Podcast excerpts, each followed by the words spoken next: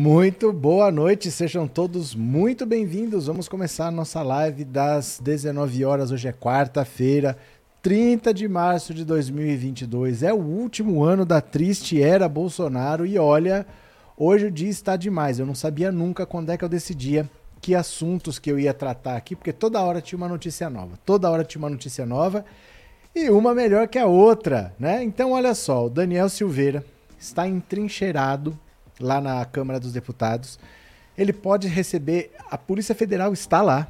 E está lá só para colocar a tornozeleira eletrônica nele. Não está levando ele para cadeia. Mas isso aí que ele está fazendo, gente, é para aparecer. É um ato só de política mesmo, de propaganda. Porque não tem sentido o que ele está fazendo. Ele está entrincheirado lá, perdão. Ele dormiu lá, passou a noite lá. A Carla Zambelli levou para ele travesseiro, levou água pediram duas pizzas, passaram a noite lá, dormiram lá. E a Carla Zambelli saiu hoje e disse que ele vai dormir lá para sempre. Sim, a Carla Zambelli disse exatamente isso, que ele vai dormir lá para sempre. Né? Bom, ele tá lá, ele pode ser preso a qualquer momento. Preso não, ele pode receber a tornozeleira a qualquer momento. Se tiver novidade vocês irem por aí, vocês me avisam, porque até 10 minutos atrás não tinha tido novidade ainda não. Além disso, o velho da van, o velho da van disse que não vai ser candidato ao Senado por Santa Catarina. Ele tá fora da política. Ele não vai entrar na política. Velho da van está fora das eleições de 2022. Aê!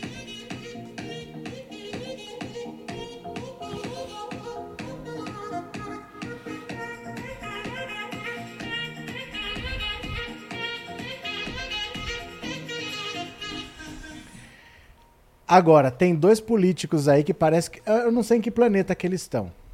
Eu não sei que planeta que eles estão. Porque assim, o Ciro Gomes disse que está conversando com o União Brasil, está costurando um acordo para ter o apoio do União Brasil nas eleições de 2022. Seria excelente para ele, porque o PDT hoje é um partido de, é, de pequeno para médio, está com 20 e poucos deputados ali, e o União Brasil tem muito dinheiro como somou a bancadas do DEM e do PSL, é o partido que mais tem dinheiro. Eu acho que o Ciro só não está sabendo de um detalhe: que o Podemos, os senadores do Podemos, chegaram lá para o Sérgio Moro e falaram assim: Moro, faz o seguinte, transfere o seu domicílio eleitoral, se muda para São Paulo. Em vez de ser candidato pelo Paraná, seja candidato por São Paulo. E o Sérgio Moro falou assim: não, eu sou do Paraná, quero ser candidato pelo Paraná os senadores do Podemos falaram: Moro, se você quiser ter um plano B, se você desistir depois de ser candidato à presidência, pelo Paraná você não pode disputar o Senado, porque aqui é o Álvaro Dias. Não, não, não, mas então eu vou ficar aqui no Paraná e tudo bem. O Moro não entendeu o recado. Os senadores falaram: ah, é? Então a porta da rua é ali. Se quiser, vá conversar com União Brasil. Os senadores do Podemos falaram para ele: ou você se muda para São Paulo para ser candidato por lá, e aí, se você desistir, você tem a chance de disputar o Senado por São Paulo, porque no Paraná não tem chance, no Paraná é o Álvaro Dias o candidato. Ou você se muda para São Paulo, ou saia do Podemos e vá para a União Brasil. E o Ciro Gomes achando que a União Brasil está costurando um apoio com ele. O União Brasil está querendo receber o Sérgio Moro lá, vai fazer acordo com o Ciro Gomes? Só na cabeça do Ciro Gomes e só na cabeça do Sérgio Moro, que não entende que o partido dele não quer ele mais como candidato. Estão dando todas as dicas, saia do partido. E ele ainda não percebeu. Mas tem mais notícia boa. Mais notícia boa. O STF, como resposta às atitudes do Daniel Silveira, que não quer receber a tornozeleira eletrônica, endureceu? Forçou a barra? Não. Marcou o julgamento dele para 20 de abril. 20 de abril é o julgamento final do Daniel Silveira. Ali ele vai ser condenado ou inocentado. Tá fácil dele ser inocentado? Ele vai ser julgado em 20 dias. Em 20 dias, Daniel Silveira vai a julgamento definitivo.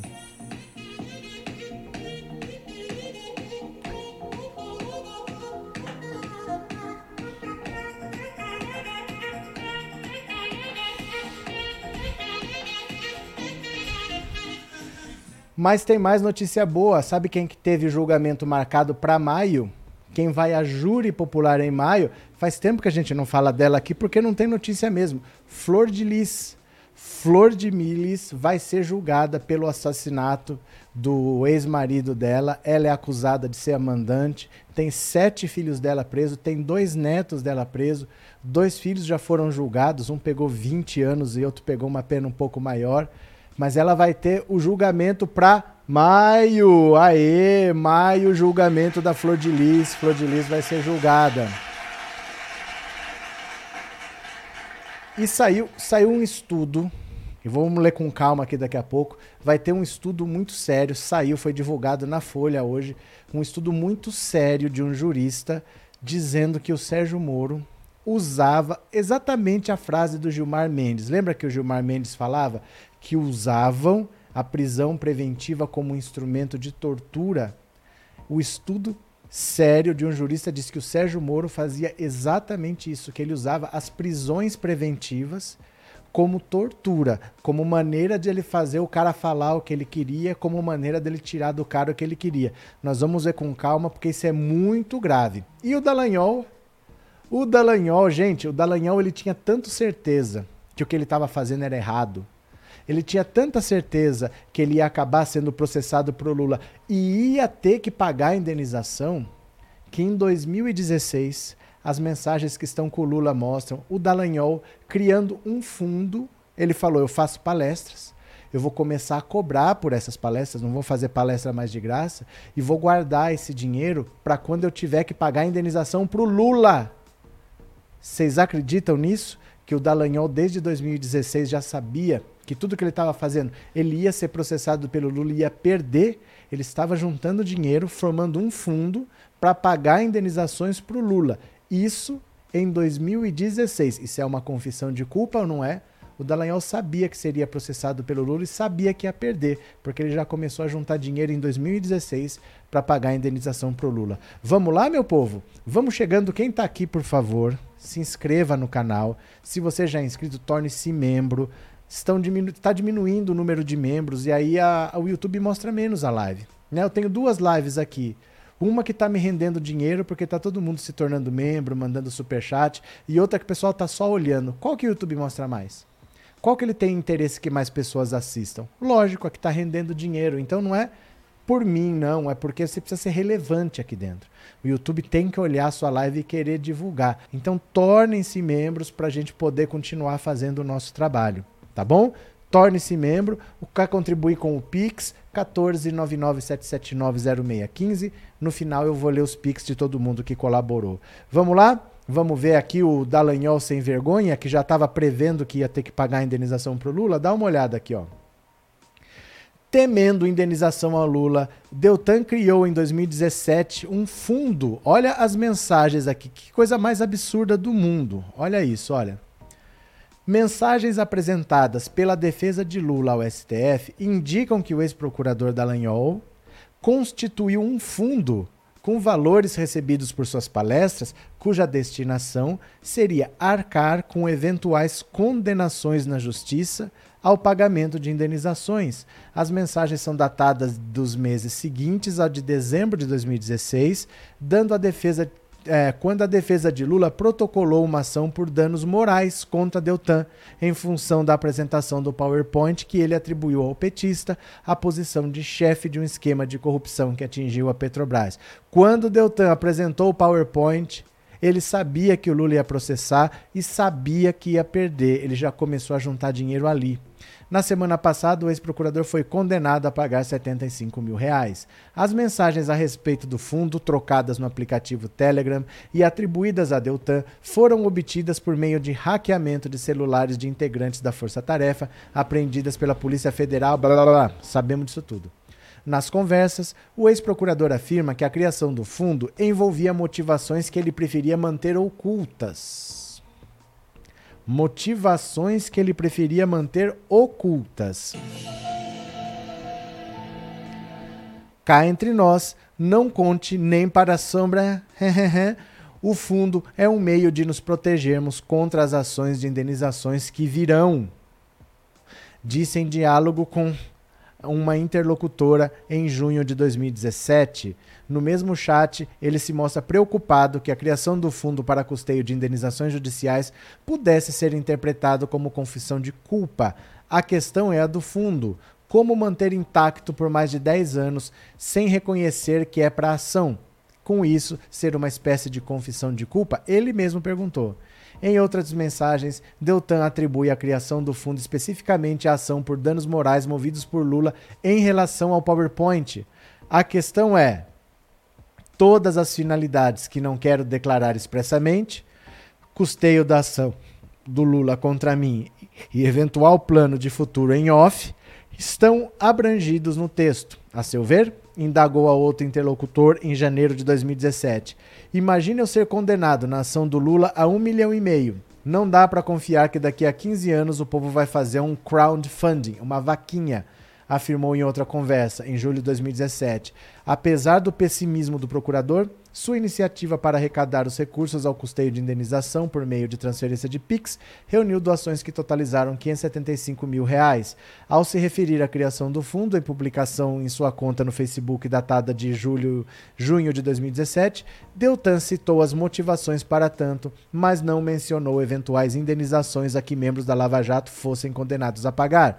Os valores estão sendo destinados a um fundo que será empregado em despesas ou custos decorrentes de atuações de servidores públicos em operações de combate à corrupção, tal como a Lava Jato, para o custeio de iniciativas contra a corrupção e a impunidade, ou ainda para iniciativas que objetivam promover em geral a cidadania e a ética. Em uma troca de mensagens em janeiro de 2017, que a defesa de Lula diz ter interlocutores Deltan Dallagnol e Roberto Leonel, ex-auditor da Receita Federal, o ex-procurador se mostra interessado em saber sobre quais tributos incidiriam sobre valores recebidos por palestras.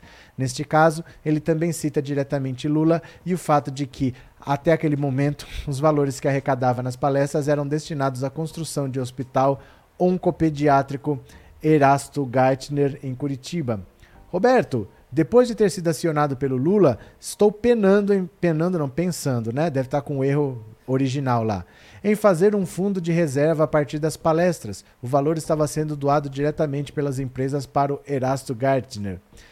Contudo, fazendo o fundo, Ainda que me comprometa a doar o valor se não usar, preciso recolher tributos como se fosse ficar comigo. Você sabe me dizer que tributos incidem sobre palestras ou como descubro isso de modo seguro? Desculpe te incomodar com essa pergunta, mas confio muito no seu conhecimento e não podemos errar hoje. Peço para manter essa questão em modo reservado. Ao se dirigir a, Roberto, a Ricardo Lewandowski, a defesa de Lula questiona o motivo das doações a Dallagnol para pagamento de indenização diante da constituição de um fundo com essa motivação. O advogado Cristiano Zanin pede que o material seja compartilhado com o STJ. Vocês entenderam? Se ele está juntando dinheiro desde 2016 para isso, por que essas doações agora? Se desde 2016 Deltan Dallagnol, plenamente ciente de seus atos ilícitos praticados contra o aqui reclamante, idealizou a construção de um fundo financeiro e em 2017 efetivamente o constituiu, inclusive com planejamento tributário para pagar menos impostos, para que aceitou recentemente vultosas doações por meio de PIX, disse o advogado. Aqui estão as mensagens, né? Olha, aqui estão as mensagens, ó. Aqui estão as mensagens trocadas, né? Olha, é muita cara de pau desse Dallagnol, que já prevendo que seria processado e que perderia, que processado qualquer um pode ser, isso é da vida. Alguém pode não gostar do que você falou, vai lá e te processa, pode acontecer. Mas ele já imaginou que ele perderia a ação e se preparou para isso, falou: o Lula vai me processar, eu posso perder e eu vou ter que pagar o Lula. Se ele é um servidor público, sabendo que ele está fazendo correto, ele jamais acharia que ele ia ser é, como é que fala? Processado e que perderia. E lá em 2016, o Lula foi preso em 2018.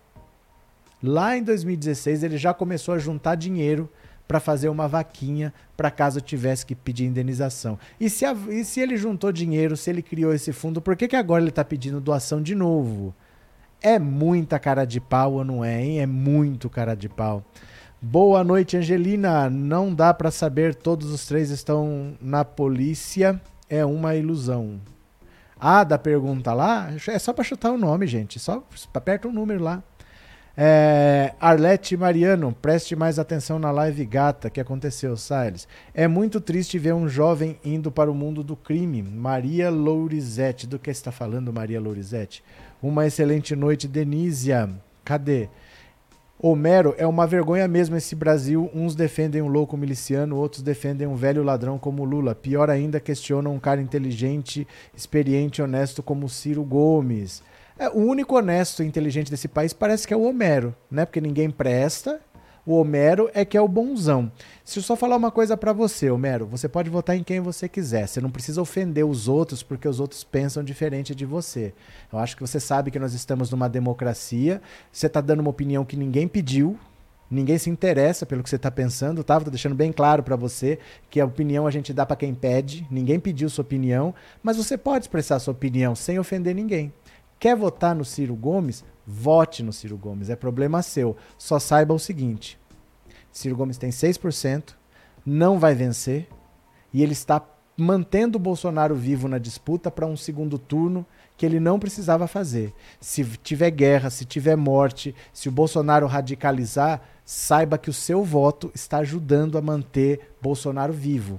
Porque se esses 6% vão para o Lula, acaba a conversa. Mas Pode votar em quem você quiser, fica à vontade. Só não precisa de respeitar quem pensa diferente de você. Valeu, meu caro? É, Esther Salles, obrigado por ter se tornado membro, viu? Muito obrigado, obrigado pelo apoio, obrigado de coração. Vocês percebem como os ciristas se aproximam muito dos bolsonaristas? Como eles são agressivos, como eles são arrogantes, como eles são os donos da verdade. O cirista se aproxima muito do bolsonarista. Por que será? Estaria Ciro Gomes muito próximo de Bolsonaro? Tcharam! Cadê, cadê, cadê? Lula vai vencer, não consegue entender o Homero. Deixa o Homero lá, deixa o Homero. Homero e o juiz da imunidade, o juiz da humanidade, desce do pedestal Homero. O Homero quer decidir que todo mundo tem que votar igual ele. Olha, então assim, é muito grave isso do Dallagnol ter um fundo para pagar a indenização contra o Lula. Ele sabia que ele ia ser processado e ele sabia que ele ia perder. Quando ele fez a denúncia, ele já começou a juntar dinheiro para uma indenização que viria. Gente, é tão raro, é tão raro alguém do Ministério Público ter que pagar uma indenização, alguém do Judiciário. Isso é tão raro. Como é que ele já começou a juntar dinheiro? É porque a denúncia era sem pé nem cabeça. É porque ele sabia que ele não podia fazer o que ele fez. Porque o trabalho dele é uma coisa. Ele é procurador, ele tem que investigar. Só que ele fez uma coletiva de imprensa com aquele PowerPoint colocando o Lula como culpado. Ele não pode fazer isso, porque o Lula não foi julgado. Não interessa se ele tem as provas, as provas têm que ser analisadas pelo juiz. E o juiz é quem disse se o cara é inocente ou não, não é o procurador. Ele não pode sair falando que o Lula é o grande chefe de uma organização criminosa. Ele entrega o material para o juiz, o juiz ou aceita ou arquiva. Mas ele não tem que acusar ninguém desse jeito, porque ele não pode julgar, ele não pode dizer que o Lula é culpado.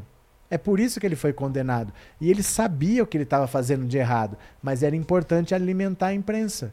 Era importante a imprensa saber aquilo lá, senão não tiraria o Lula das eleições. Você precisava do clamor popular, você precisava do ódio da população. Então o teatro dele foi encenado sabendo que era necessário para prender o Lula. As provas não bastavam, não bastavam provas, tinha que fazer o teatro, porque se fosse se tivesse prova suficiente não precisava. Mas como eles não tinham as provas, ele precisava do teatro, ele só tinha um PowerPoint. Então ele sabia que ele estava cometendo um crime, sabia que ia perder e já juntou dinheiro para pagar a indenização. E agora está pedindo dinheiro de novo. É muita cara de pau, né, do Dallagnol?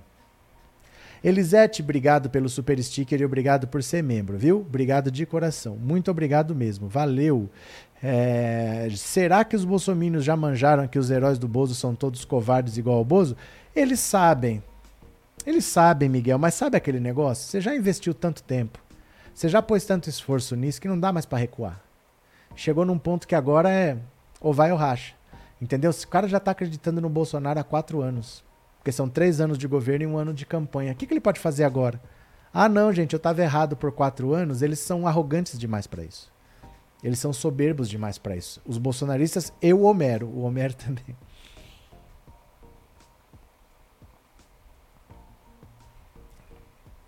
Tá legal? Deixa eu ver quem mais. Não duvido do Ciro apoiar o Bozo no segundo turno. Olha, ele já falou que o, o nunca mais sobe num palanque com Lula. Que ele nunca mais, ninguém me obriga mais a votar no Lula, que ele não faz isso, né? Cadê? Mas, na verdade, o que o Ciro quer na real? O, nem ele sabe, gente. O Ciro, ele acha que ele é o maior estadista do, do universo. Depois de Churchill, não saiu ninguém mais preparado do que ele. E ele acha que o Brasil merece o Ciro Gomes. Sendo que ele tem 6%.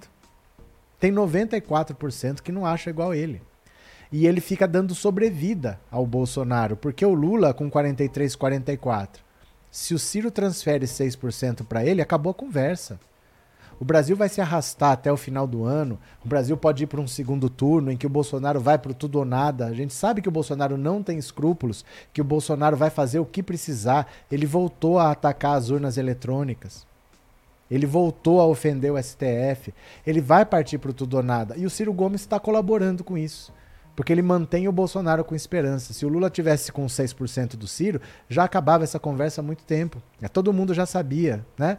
Vou ficar lutando aqui a troco de quê? Mas ele mantém o, o Bolsonaro vivo, né? Cadê? Benhur, não seremos educados como esses gados. Tem que ser a base do pescoção. Ai, ai, ai. Deixa eu pegar mais uma aqui também, ó. Depois do Dallagnol. Vamos falar então do Coroné? Ciro Gomes está demais. Dá uma olhada aqui. Iludido, Ciro Gomes diz que costura apoio com União Brasil para a candidatura à presidência. Olha a ilusão do Ciro Gomes achando que vai ter o apoio do União Brasil. Olha só. O pré-candidato à presidência da República, Ciro Gomes, admitiu nesta quarta-feira que está costurando apoio com a União Brasil para sua candidatura. A declaração foi dada durante seminário no Rio de Janeiro para falar sobre a Petrobras. Essa é uma conversa que começou recentemente em um jantar com o presidente Luciano Bivar e com o secretário-geral ACM Neto. Estávamos presentes eu e o Lupe, que é presidente do PDT, e nós combinamos que essa conversa não vai ter pressa, porque há muitas contradições mas combinamos que é necessário que essa conversa se aprofunde e se repita. O ex-ministro da Fazenda emendou dizendo que um novo encontro com o partido já tem data. Nós já temos um novo encontro marcado para logo em seguida, ao dia 2 de abril, que é o prazo final das filiações partidárias. A conversa está bem encaminhada porque temos em comum uma sensação de que nós precisamos produzir uma alternativa para que o povo brasileiro não seja obrigado a escolher entre a coisa ruim e a coisa pior ele vai apoiar o Lula, gente? Se é o coisa ruim ou coisa pior, né? E para produzir essa lógica de ódios e paixões que está destruindo a nação brasileira. Durante o evento, o presidenciável voltou a falar sobre a política de preços da Petrobras e afirmou que se trata de um problema de governança política e que é possível mudar esse formato. Jair Bolsonaro está mentindo. Ele diz que não pode fazer isso e aquilo. Ele pode perfeitamente. Isso mostra de novo que nós temos um problema de modelo econômico e problema de governança política. O Michel Temer é o cara que o Lula fez um conchavo e botou na vice-presidência da Dilma. Então o Michel Temer é que faz a mudança da política de preço com uma ordem ao conselho de administração. Não é uma lei, não é nada. Então mudar isso significa intervenção? Claro que não é. Bom, ó, o importante disso aqui, o Ciro Gomes está achando que está costurando um apoio com União Brasil. Ou não sei de onde que ele tirou essa ideia que o União Brasil está interessado nele. Conversou com o Luciano Bivar, que é o presidente do União Brasil, conversou com o ACM Neto, que era o presidente do DEM e é da direção do União Brasil agora, e ele está achando que ele vai para lá. Porém, olha o que está acontecendo com o Sérgio Moro, dá uma olhada. Senadores do Podemos, olha, Senadores do Podemos pressionam e Moro pode ir para a União Brasil. O União Brasil, que o Ciro Gomes acabou de falar que está fazendo um acordo para apoiá-lo, ó, deve ser a casa do Sérgio Moro. Dá uma olhada aqui. Há poucos dias do fim do prazo para candidatos definirem o partido e o estado pelo qual disputarão as eleições de outubro, senadores do Podemos pressionam Sérgio Moro a transferir seu domicílio eleitoral para São Paulo. O movimento se intensificou após o último domingo, quando o ex-juiz anunciou a lideranças da sigla que pretendia manter o seu título eleitoral no Paraná, estado onde nasceu e concentrou sua carreira jurídica. A avaliação de senadores do Podemos, porém, é de que no Paraná Moro terá dificuldades para executar um eventual plano B nas eleições deste ano, caso ele desista de ser candidato ao Palácio do Planalto. Uma das alternativas para Moro seria concorrer ao Senado. No Paraná, contudo, o nome do partido para disputa é o senador Álvaro Dias, que é líder do partido na casa e pré-candidato à reeleição. Nos últimos dias, Álvaro até sinalizou que poderia abrir mão de tentar se reeleger ao Senado em nome de Moro, mas seus colegas de bancada dizem não concordar com isso. A coluna conversou com ao menos quatro senadores do Podemos sobre o assunto e todos confirmaram o apelo a Sérgio Moro. O único que topou falar publicamente, porém, foi Jorge Cajuru. Só podia, né? Uma parte da bancada pediu para ele transferir o domicílio para São Paulo, mas ele resiste. O Álvaro Dias é um homem tão grandioso que, se ele tiver que deixar a candidatura ao Senado, ele faz isso. Mas a gente está demonstrando que não é o certo ele se sacrificar, afirmou Cajuru à coluna, dizendo, porém, torcer para que Moro leve adiante sua candidatura à presidência. Um outro parlamentar do Podemos, ouvido pela coluna, afirmou que caso Moro insista em manter o domicílio eleitoral no Paraná, alguns senadores poderão deixar o partido. Olha, o movimento acendeu alerta no entorno de Moro e levou o ex-juiz a retomar as negociações com integrantes do União Brasil para uma possível filiação ao partido comandado por Luciano Bivar. Interlocutores de Moro terão conversas com dirigentes do União Brasil nesta quarta-feira. Ai, no mesmo dia, o União Brasil conversou com Ciro Gomes e com Sérgio Moro. Na segunda-feira, o ex-juiz já havia jantado em Brasília com o próprio Bivar. Procurados pela coluna, Moro não respondeu. Então, olha o que acontece. Os dois estão ali engalfinhados com 6%, com 8%. Os dois estão enrolados. Eles não vão para lugar nenhum, nem o Sérgio Moro, nem o Ciro Gomes, só que os dois não entendem. Eles estão rodando feito barata tonta. O Moro a gente já sabe, né? O Moro roda feito barata tonta porque o Moro é o nosso boneco doido, né? Que não sabe para onde vai. Moro, boneco doido.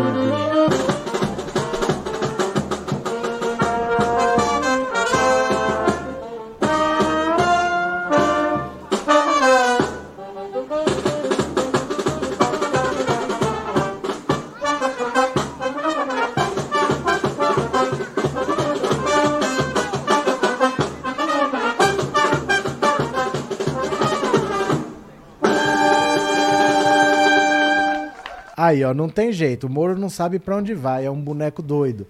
O Ciro Gomes é outro que não sabe para onde vai. Ele tá achando que ele vai ter o apoio do União Brasil. Mas União Brasil deve ser o futuro do Sérgio Moro, porque o Sérgio Moro está sendo botado para fora do Podemos. Ele ainda não entendeu que o Podemos não quer mais o Sérgio Moro. Podemos nunca quis o Sérgio Moro. O que o Podemos quis foi ganhar visibilidade, porque o Podemos é um partido nanico, não tem estrutura, não tem dinheiro, mas a gente só fala do Podemos porque o Sérgio Moro está lá. Então o que, que eles querem? Usar a visibilidade do Sérgio Moro. Já foi. Já fez. Agora sai, porque nós não vamos botar dinheiro na sua campanha. E ele não entende que o partido não quer ele. Ele está querendo ser candidato pelo Podemos. Podemos mostrou a porta da rua, falou: vá para União Brasil. E tá o Ciro Gomes achando que vai para lá. Conversei hoje com o Luciano Bivar, o Sérgio Moro também. Ele conversou com os dois no mesmo dia. É mole um negócio desse? A Conja pensa em ser candidata a deputada federal por São Paulo a pedido da presidenta do Podemos. Ela pode ir para União Brasil junto com o Conge. Então, né? Como é que faz agora? Moro é a vergonha mundial do juizado brasileiro. Moro está mais perdido do que pum em bombacha. É o pum do, de talco que sai, como é que é? Do traseiro do palhaço, né? O Ciro é um político aposentado como o FHC. A diferença é que o FHC fica quieto na dele enquanto o Ciro fica com esse recalque. O Ciro Gomes não tem jeito. O Ciro Gomes não tem jeito. Ele não vai entender o que está acontecendo.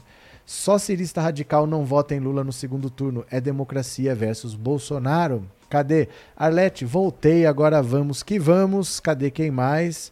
Arlete de novo, vamos igualar os likes, meu povo. Vocês não estão dando like? Ciro Gomes é, um, é mais um perdido na noite. Oh, oh, oh, Moro Giseco parcial suspeito destruidor do Brasil.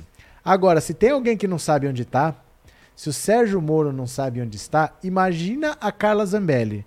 Será que essa sabe onde está? Dá uma olhada aqui, ó. Olha, gente, não é possível que ela falou isso.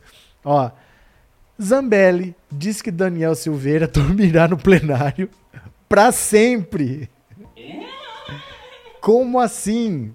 Zambelli diz que Daniel Silveira dormirá, dormirá no plenário para sempre. Meu Deus, olha o nível dos parlamentares brasileiros, hein? Olha ela aqui. Não sei o que aconteceu no braço dela, já procurei saber. É, eu sou bloqueado no Twitter dela, então eu não acompanho. Olha só. A deputada bolsonarista Carla Zambelli disse nessa quarta-feira que o deputado Daniel Silveira ficará no plenário para sempre. Silveiro usa o plenário, local onde acredita que a polícia não possa entrar, para evitar descumprir uma decisão do STF para que ele use tornozeleira eletrônica. Questionada pela coluna se Silveira dormiria no plenário para evitar ser abordado pela PF, Zambelli confirmou. Olha, eu vou te contar. Se tem gente alucinada, eu nunca vi nada parecido com isso. Porque o Daniel Silveira, ele sabe, ele não está indo preso. Só mandaram ele pôr tornozeleira eletrônica. Ele não quer pôr. O a Câmara dos Deputados é a casa do povo. Então, pela Constituição, ela é inviolável. É preciso autorização dos deputados, representado pelo presidente da Câmara, lógico, para que alguém adentre lá. Ninguém pode entrar, a polícia não pode chegar chegando. A casa do povo é inviolável. Mas isso é feito para proteger a democracia. Não para você esconder bandido. Não é para ser esconderijo de bandido procurado pela justiça. Né? Diferente, por exemplo, você vai lembrar de deputados que foram perseguidos, como Rubens Paiva.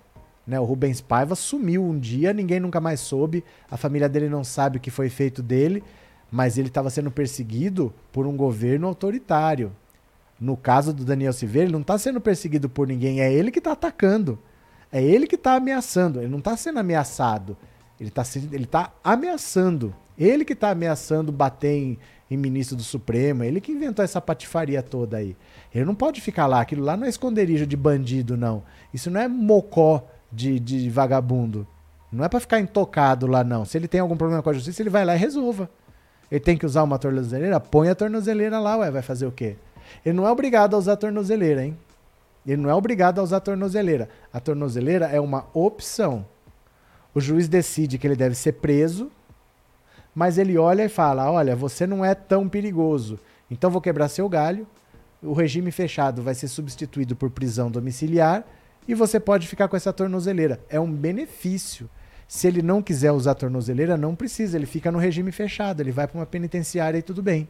É uma opção, é um benefício você ter a tornozeleira e a prisão domiciliar. Ele não quer usar a tornozeleira, não tem problema, ele não é obrigado, ele vai para o presídio, fica lá. Ele que sabe, né? Cadê? Manda o Daniel Silveira tentar pular o muro que nem da primeira vez. Meu Deus do céu. Daniel Silveira está usando a tática do Bozo. Ó, isso é o que os bolsonaristas pretendem fazer quando vier a derrota nas urnas. Não aceitar o resultado e ficar com essa palhaçada. Não, nós não vamos sair daqui, ninguém tira a gente daqui, ninguém pode entrar aqui. Eles vão tentar fazer essa palhaçada. Então tem que cortar o mal pela raiz. Aí o que, que a justiça fez? O que, que o Xandão fez? Marcou o julgamento dele para 20, 20 de abril. Aê! 20 de abril é o julgamento dele que vai ser julgado pelo STF. E ó, quando você é julgado, você é condenado, você recorre na segunda instância. Você perdeu de novo, você recorre no STJ. Tem várias instâncias. O foro privilegiado te faz ser julgado logo na última instância. Então não tem instância superior. Se ele foi condenado, dançou. Se ele for condenado, já era. Não tem onde recorrer. É a última instância já. Então, sendo condenado lá, é dali para cadeia, porque não tem instância para recorrer. É complicado isso de ser o foro privilegiado, porque demora para ir a julgamento. Pode até prescrever antes de ir a julgamento. Mas depois que vai a julgamento, se for condenado, não tem onde recorrer. É dali direto para cadeia, porque é a última instância de cara, né? Cadê? Boa noite, rapaz. Eles todos todos estão fora, inclusive o Bozo. Nós já decidimos, é Lula na cabeça e o povo no coração. José Amadeu. Cadê Ana Maria? E vai usar a casa do povo esses bandidos só para se esconder. Então, ali é a casa do povo, é a casa da democracia não é, é maloca de vagabundo, não é mocó de bandido. Se o cara tá, tá sendo é, procurado pela justiça, ele não tem que se esconder ali para não ser preso, né? Cadê? Queremos ver esse pitbull na coleira já. Ó, ó, ó. Ó, ó, ó. Quem que pediu a prisão? Quem que pediu a prisão? Quem que pediu a prisão? Aê!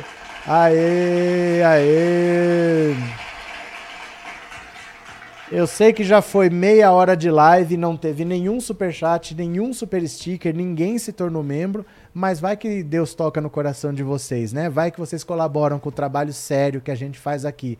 A maioria dos canais que vocês gostam fazem entretenimento, coloca isso na cabeça de vocês. Eles usam o fundo da política para fazer entretenimento. E lá vocês dão like, vocês se tornam membro, vocês gostam, mas é puro entretenimento. Ninguém toma uma atitude concreta porque é arriscado, ninguém quer se expor. Aqui a gente faz trabalho sério, tá? Quem quiser colaborar, fique à vontade. Agora, vocês querem ver uma outra notícia louca? Quer ver uma outra notícia louca? Sabe o Luiz Miranda? Aquele que denunciou o esquema da Covaxin para o Bolsonaro? Quer ser deputado. Ele é do Distrito Federal. Vai se mudar para São Paulo. Sabe onde que ele vai lançar a candidatura dele, gente? Sabe onde o Luiz Miranda vai lançar a candidatura dele? Vocês não estão acreditando. Vou mostrar para vocês. Luiz Miranda anunciará candidatura por São Paulo no triplex do Guarujá. Vocês acreditam nisso? Que ele, que, que tem a ver uma coisa com a outra? O Luiz Miranda vai lançar a candidatura dele no triplex do Guarujá. O deputado federal Luiz Miranda adiantou nessa quarta que desistiu da reeleição pelo Distrito Federal e será candidato à Câmara dos Deputados por São Paulo. Sabe Deus por quê. O anúncio será feito durante a festa de aniversário marcada para acontecer na próxima sexta-feira no triplex que foi alvo de denúncias da Lava Jato como sendo do ex-presidente Lula. Youtuber com bastante engajamento, Miranda foi eleito pelas redes sociais enquanto ainda morava em Miami, nos Estados Unidos. Ele tentava articular a permanência em Brasília, mas avaliou que a eleição por São Paulo poderia ser mais competitiva. Olha que coisa ridícula. O empresário e influenciador Luiz Miranda convida você para comemorar seu aniversário no famoso triplex do Guarujá. Que coisa de maluco é essa, gente? Que, que tem uma coisa a ver com a outra? A décima segunda. Bom, tá falando aqui do triplex do Guarujá. Mas que notícia mais sem pé nem cabeça? O Luiz Miranda quer ser candidato a deputado, não vai ser mais por Brasília, ele é candidato pelo Distrito Federal, vai ser candidato por São Paulo e vai lançar a candidatura no triplex do Guarujá. Que que tem uma coisa a ver com a outra? Que coisa estranha. Meu Deus do céu, que coisa de maluco, né? Cadê? Ah, Silvani Duque, cadê? Professor, que orgulho de saber que os que foi. Como é, é? Que orgulho de saber que você, o senhor. Que orgulho de saber que foi o senhor que pediu. É isso, Viviane? Obrigado, viu? Obrigado mesmo. Boa noite, o Xandão está de parabéns. É assim que se faz com essa gente. Valíria. Obrigado, Valíria. Boa noite. Tá aí o dono do triplex. É só para saber. Só para saber. Vocês estão aí, tá tudo bem com vocês? Por que, que quase uma hora de live não teve nenhum superchat, nenhum super stick? Tá, tá travado? Será que vocês estão tentando fazer e não, não é possível? Porque sempre tem. Será que está acontecendo algum problema? Cadê? É, já pensou o Moro na presidência ia ser pior que o Bolsonaro? Muita gente poderia ser pior que o Bolsonaro, porque o Bolsonaro tem uma incompetência que não permite que ele seja pior.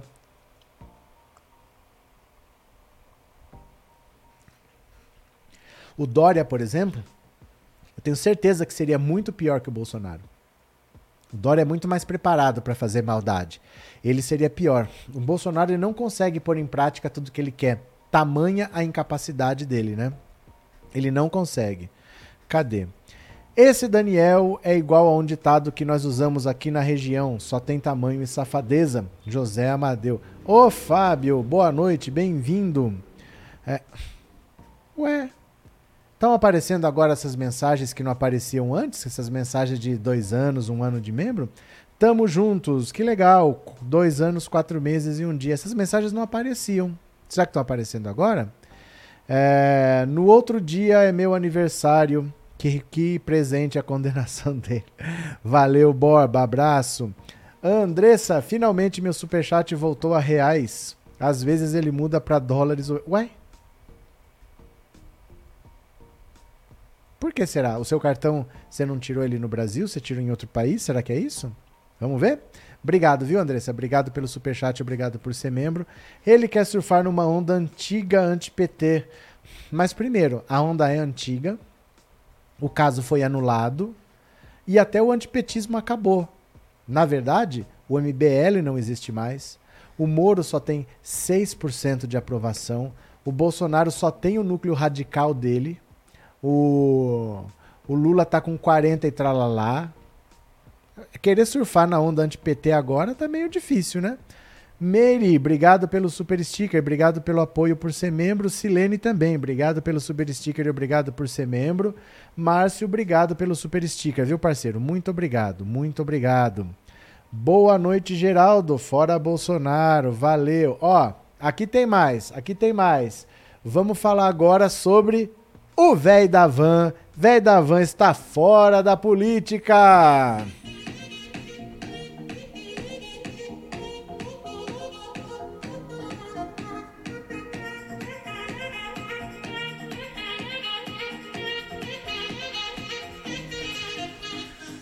Ô, oh, notícia boa! Luciano Hang não vai se candidatar ao Senado. Não serei político. Ah, até que enfim, tamo livre.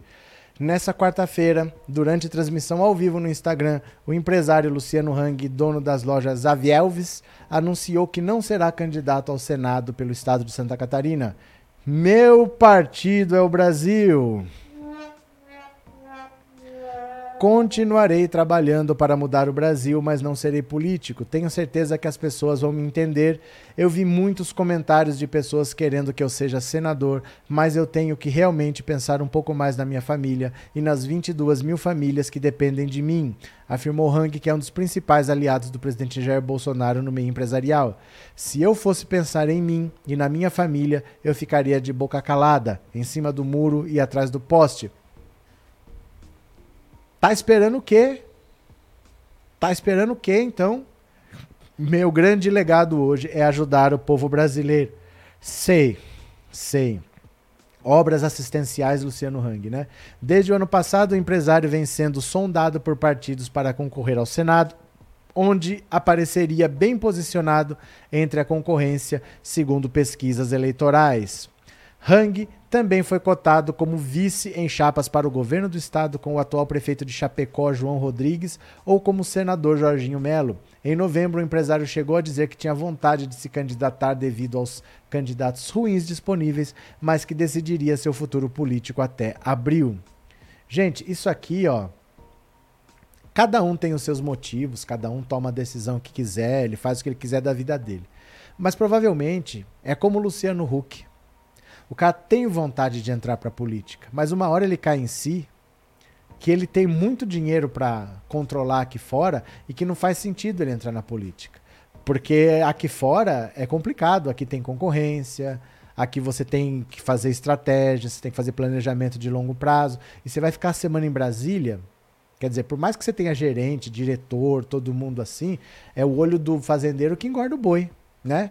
Então ele tem que estar tá nas empresas dele do mesmo jeito que o Luciano Huck tem que ficar cuidando da vida dele. Essas maluquices de entrar pra política não faz sentido. Vamos ver o Datena. O Datena já desistiu três vezes. Dessa vez ele disse que vai disputar. Mas a pessoa ganha 500 mil por mês. Vai largar por um salário de 35. Não sei. Para mim é, é, inusitado, pelo menos, né? É inusitado. Mas ele pode fazer o que ele quiser. Agora, soa como se fosse isso, assim. É, a pessoa vai cuidar das empresas dela e vai parar de se meter em política que ganha mais, né? Elisângela Monteiro, obrigado pelo super sticker e obrigado por ser membro, viu? Arlete, vamos tirar o escorpião do bolso. Mande superchat e super stickers para ajudar o canal. Se estamos comemorando aqui a atitude do Xandão, agradeçamos ao professor Roberto Lelalá. Valeu, Arlete.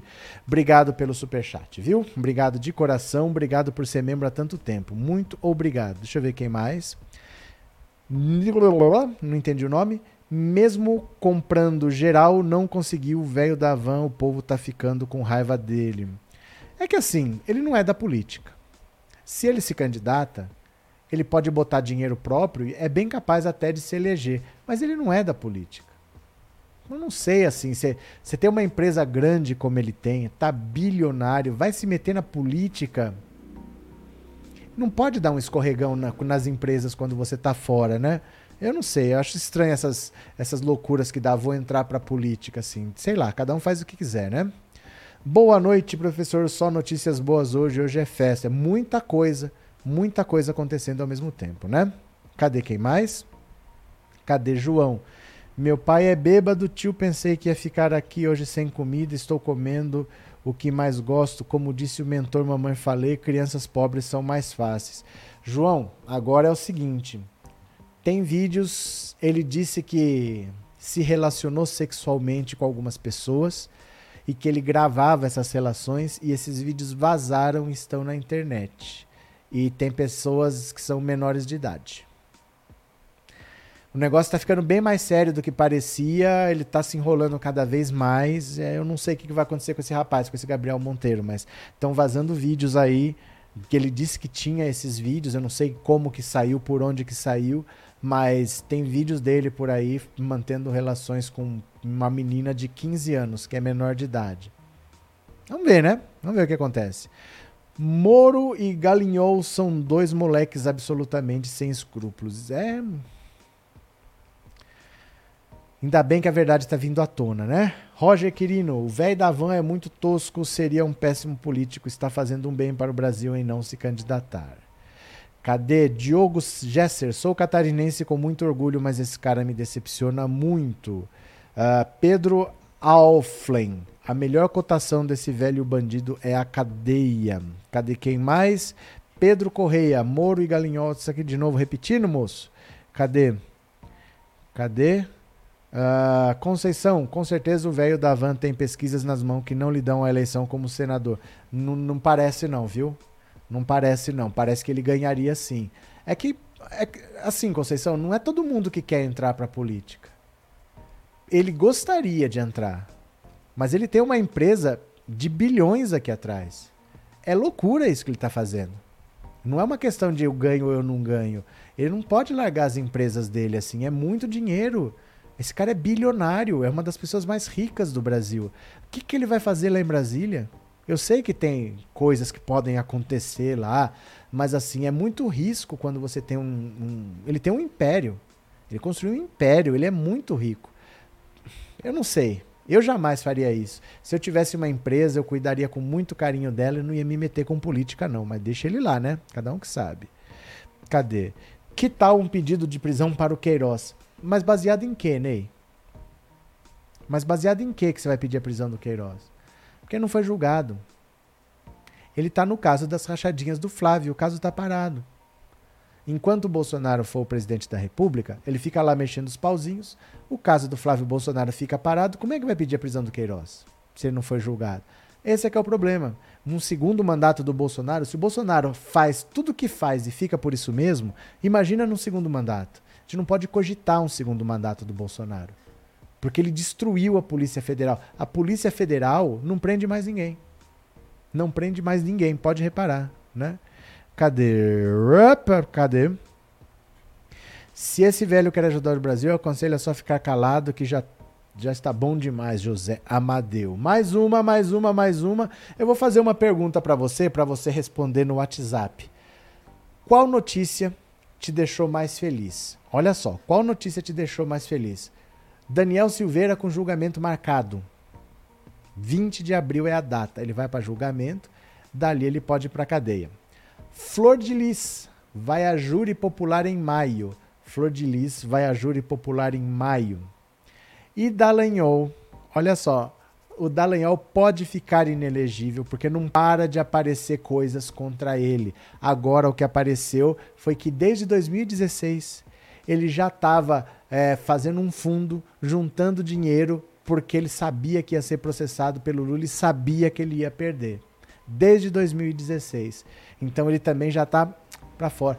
Qual notícia te deixou mais feliz? Saber que o Daniel Silveira vai ser julgado este mês ainda, em abril, que a Flor de Lis vai ser julgada em maio, ou que o Deltan Dallagnol entrou numa espiral toda enrolada e que ele dificilmente sai. O que te deixa mais contente? Você vai me responder no 14 997790615.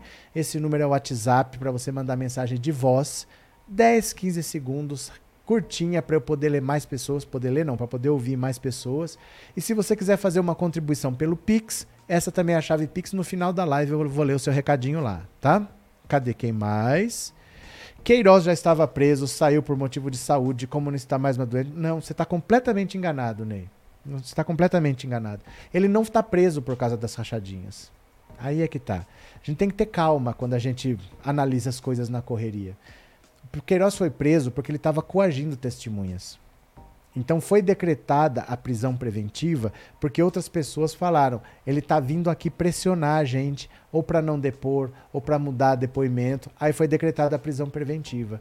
Toda prisão preventiva, o juiz tem que ficar reavaliando se o motivo da prisão preventiva ainda existe. Então, como ele falou, olha, já deu, não precisa mais, ele revogou. Ele já tinha, ó, já tinha acabado aquela história de pandemia e o, a prisão preventiva foi revogada. Ele não está solto porque ele estava doente. Ele foi solto lá porque ele estava doente, mas a prisão preventiva foi revogada porque não existia mais a necessidade. Ele nunca foi preso pelo que ele fez. Ele foi preso por uma outra coisa que ele fez, que foi pressionar as testemunhas, mas não pela rachadinha em si. Ele não foi preso por causa de rachadinha, porque não foi julgado.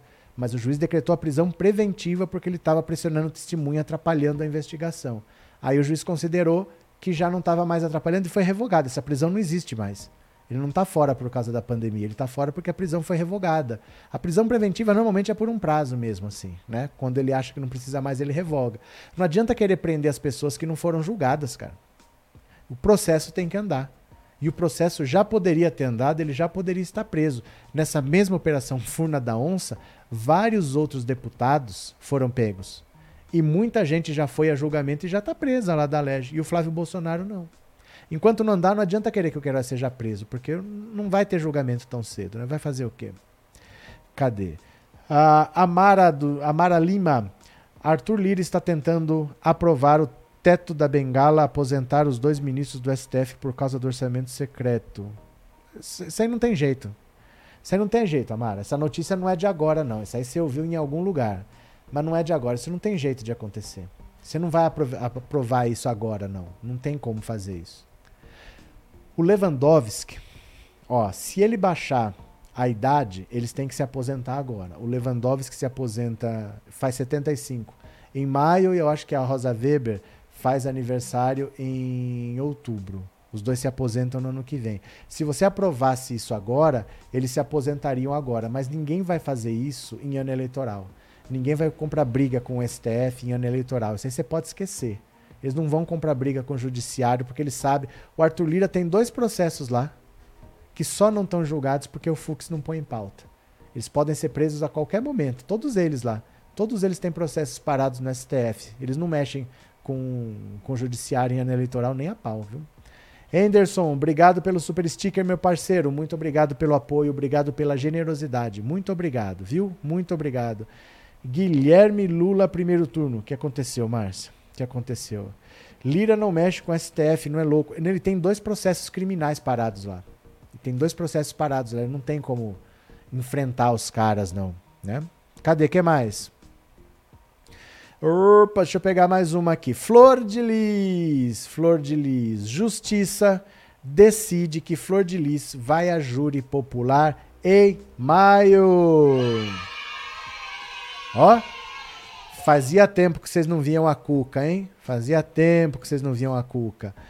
A Justiça do Rio de Janeiro marcou o julgamento da ex-deputada Flor de Lis. Ela vai a júri popular em pouco mais de um mês no dia 9 de maio, acusada pela morte do marido, o pastor Anderson do Carmo. A decisão divulgada nesta terça é da juíza Neariz dos Santos Carvalho Arce, da terceira vara criminal de Niterói.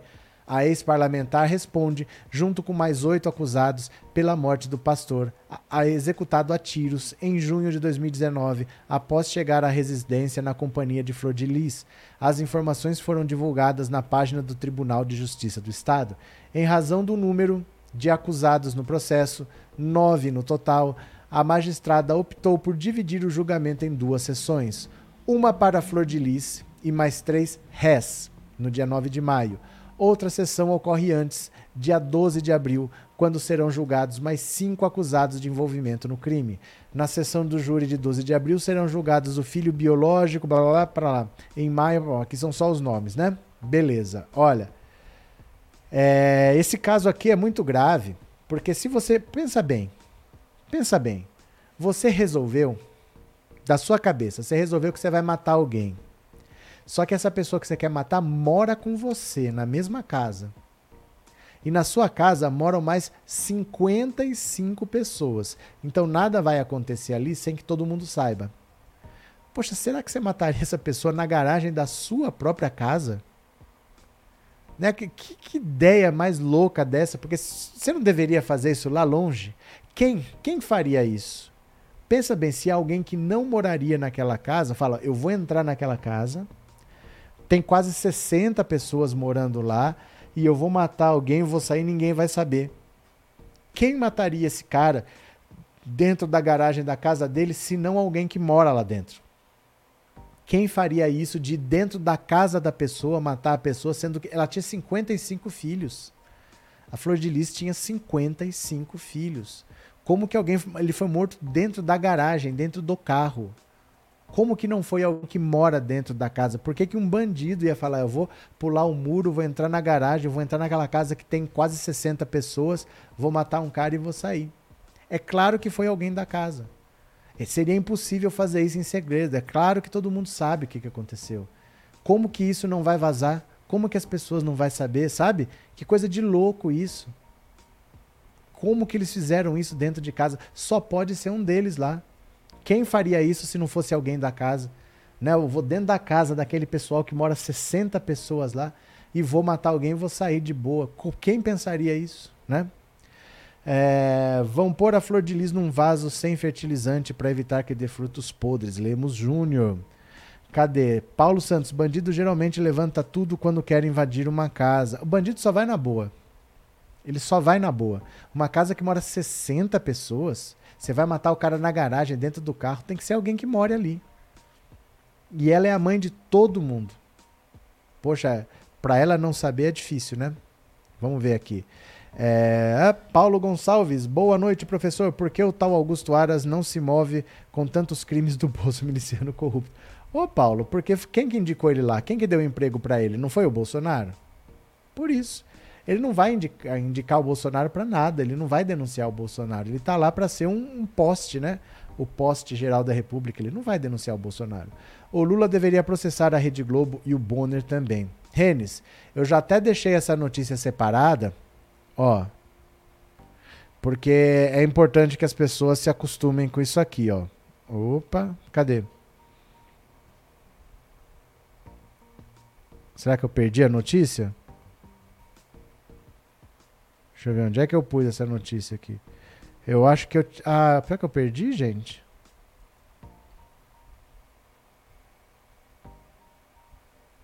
Cadê? Pera lá. O que, que é importante isso aqui, ó?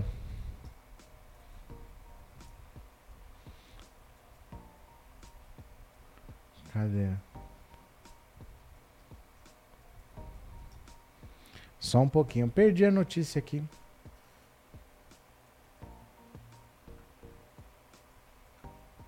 Ah, que coisa, eu tinha deixado separado, eu acho que eu apaguei sem querer. Porque é o seguinte, é o advogado do Lula dizendo o seguinte: se o Lula sair processando, é, perdi mesmo. Se o Lula sair processando todo mundo que falou alguma coisa contra ele, ele não vai fazer outra coisa. Ele vai ter que todo dia ficar indo para alguma audiência de conciliação com o juiz e com a outra parte que ele está processando. É impossível fazer isso. Você vai fechar uma página que falou um negócio de você, vão surgir mais 10 ali. Você vai processar as 10, são 10 audiências de conciliação que você tem que ir. Você processar mil órgãos de imprensa, são mil processos que você tem que depois comparecer para audiência de conciliação. Isso é completamente inviável. Não dá para fazer. O Lula não vai sair processando todo mundo que falou isso, que falou aquilo, porque ele tem que trabalhar. Ele tem uma eleição para disputar, ele tem um país para reconstruir. Não, não dá para fazer isso. Eu, eu, perdi a notícia, eu tinha deixado separado aqui.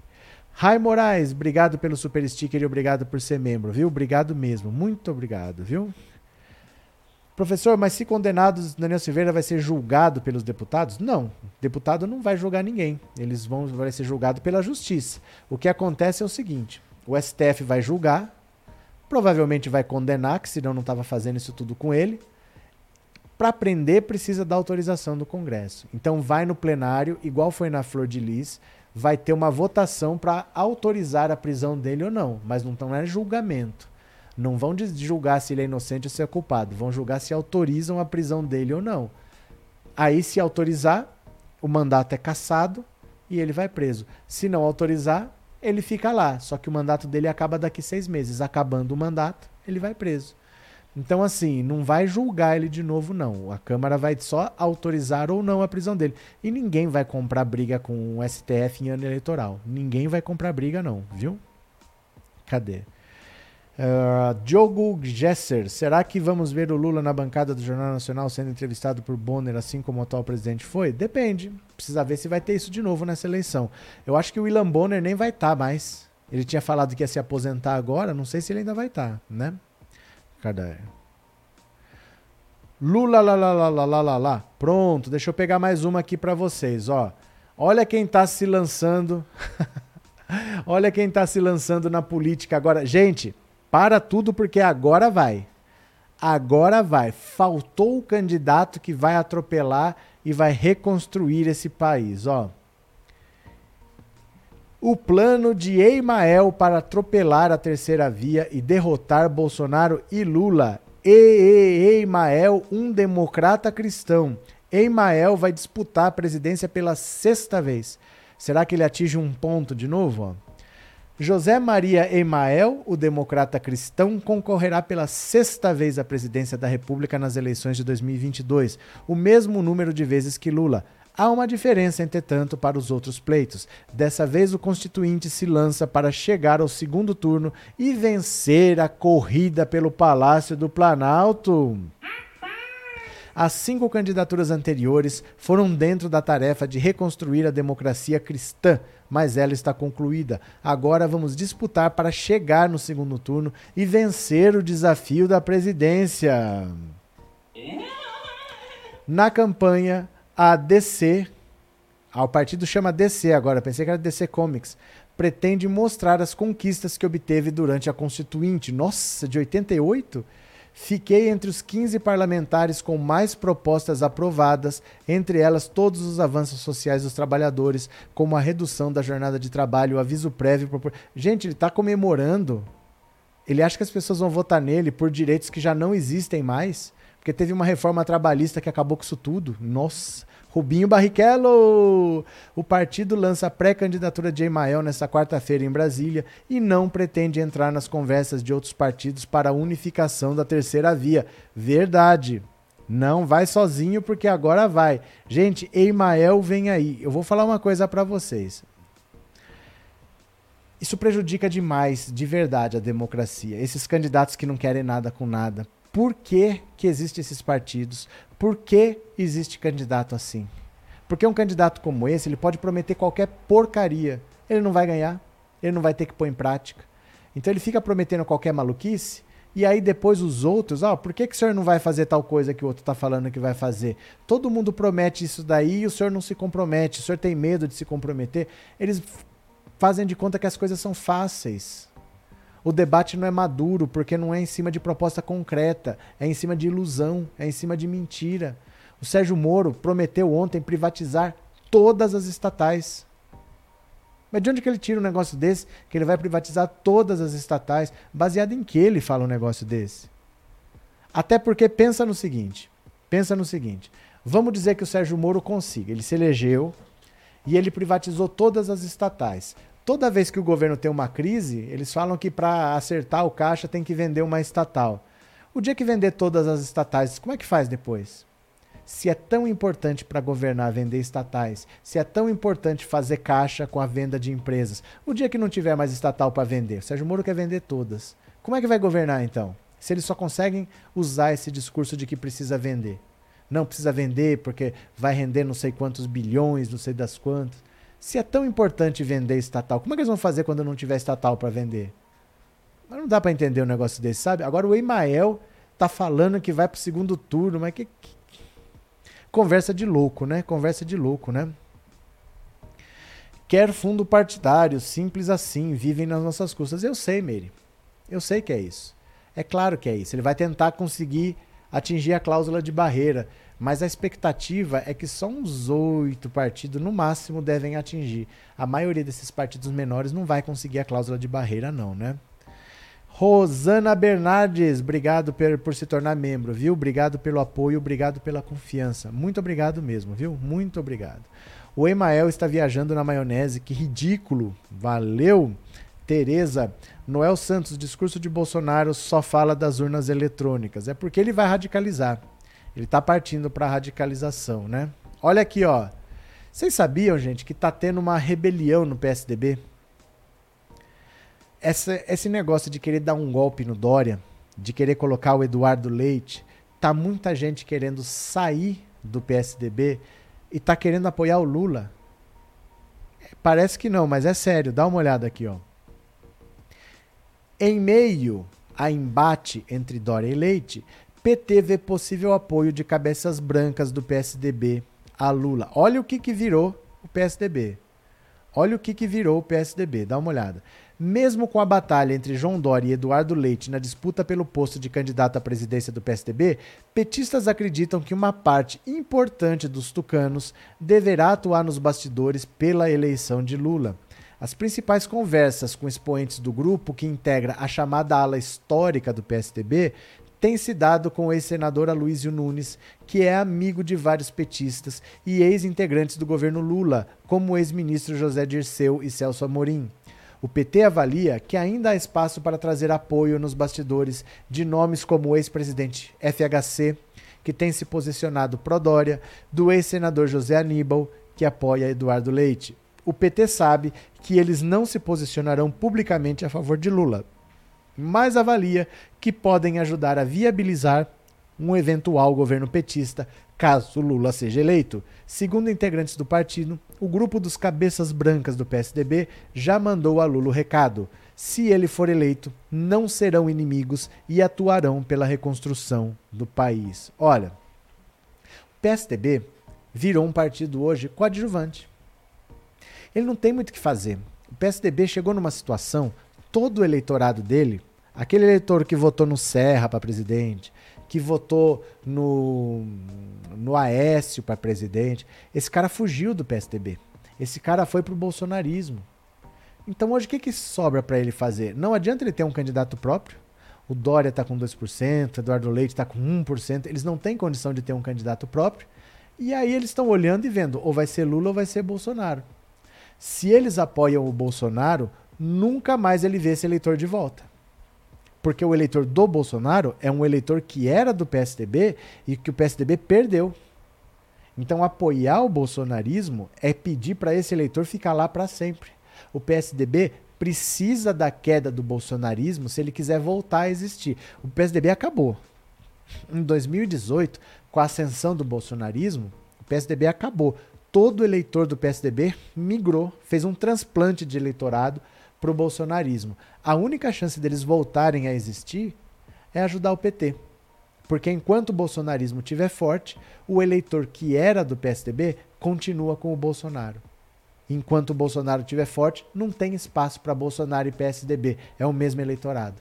Então ele precisa do fim do bolsonarismo para tentar recuperar esse eleitor de direita que se radicalizou. Então eles vão tentar, mesmo que não publicamente, mas vão tentar apoiar o Lula porque é a única chance deles sobreviverem. O PSDB desidratou, murchou com o aparecimento do bolsonarismo. Enquanto o bolsonarismo estiver forte, ele não recupera esses eleitores. Mesmo acabando o bolsonarismo, eu duvido que recupere. Eu acho que nem assim. Eu acho que o PSDB cumpriu sua função, está morto e enterrado. Mas a única chance é o bolsonarismo se enfraquecer, porque senão já era, né? Cadê que mais? Cadê? Partido dos Cabeças Brancas. É, não é o Partido dos Cabeças Brancas. Os caciques são chamados de cabeças brancas. Né? Tem a ala do cabeça branca lá. O UOL está noticiando que a PF foi colocar a tornozeleira no Daniel Silveira. Vamos ver se está noticiando ou se é notícia velha, hein? Cadê? Ah, não, é notícia velha, meu caro. Isso daí é o dia inteiro que tá essa notícia que você tá vendo, ó. Polícia Federal vai à Câmara, mas não consegue pôr tornozeleira em Silveira. Aí, gente, é deixar ele lá. É deixar ele lá, não tem pressa, não. Não tem pressa, deixa ele lá. Ele fica lá entrincheirado até quando ele quiser. Porque ele tá com julgamento marcado pro dia 20 de abril. Eita, mas vai ser uma coisa linda, viu? Vai ser uma coisa linda. Deixa eu pegar aqui, ó. Pegar mais uma notícia para vocês. Bolsonaro ameaça, faz nova ameaça ao judiciário sobre eleições e diz que o bem vencerá. O presidente Bolsonaro voltou a ameaçar o judiciário sobre o resultado das eleições, desta vez em discurso na quarta, no Rio Grande do Norte. Ele disse que os votos das eleições serão contados, sem explicar como, já que o voto impresso foi derrubado pelo Congresso em meio a discursos golpistas do presidente da República. Nesta quarta, Bolsonaro fez críticas indiretas ao aos ministros do TSE. O povo armado jamais será escravizado e podem ter certeza de que, por ocasião das eleições de 2022, os votos serão contados no Brasil. Não serão dois ou três ministros que decidirão como serão contados esses votos. E disse em referência a Luiz Roberto Barroso, presidente do TSE, Edson Fachin e Alexandre de Moraes.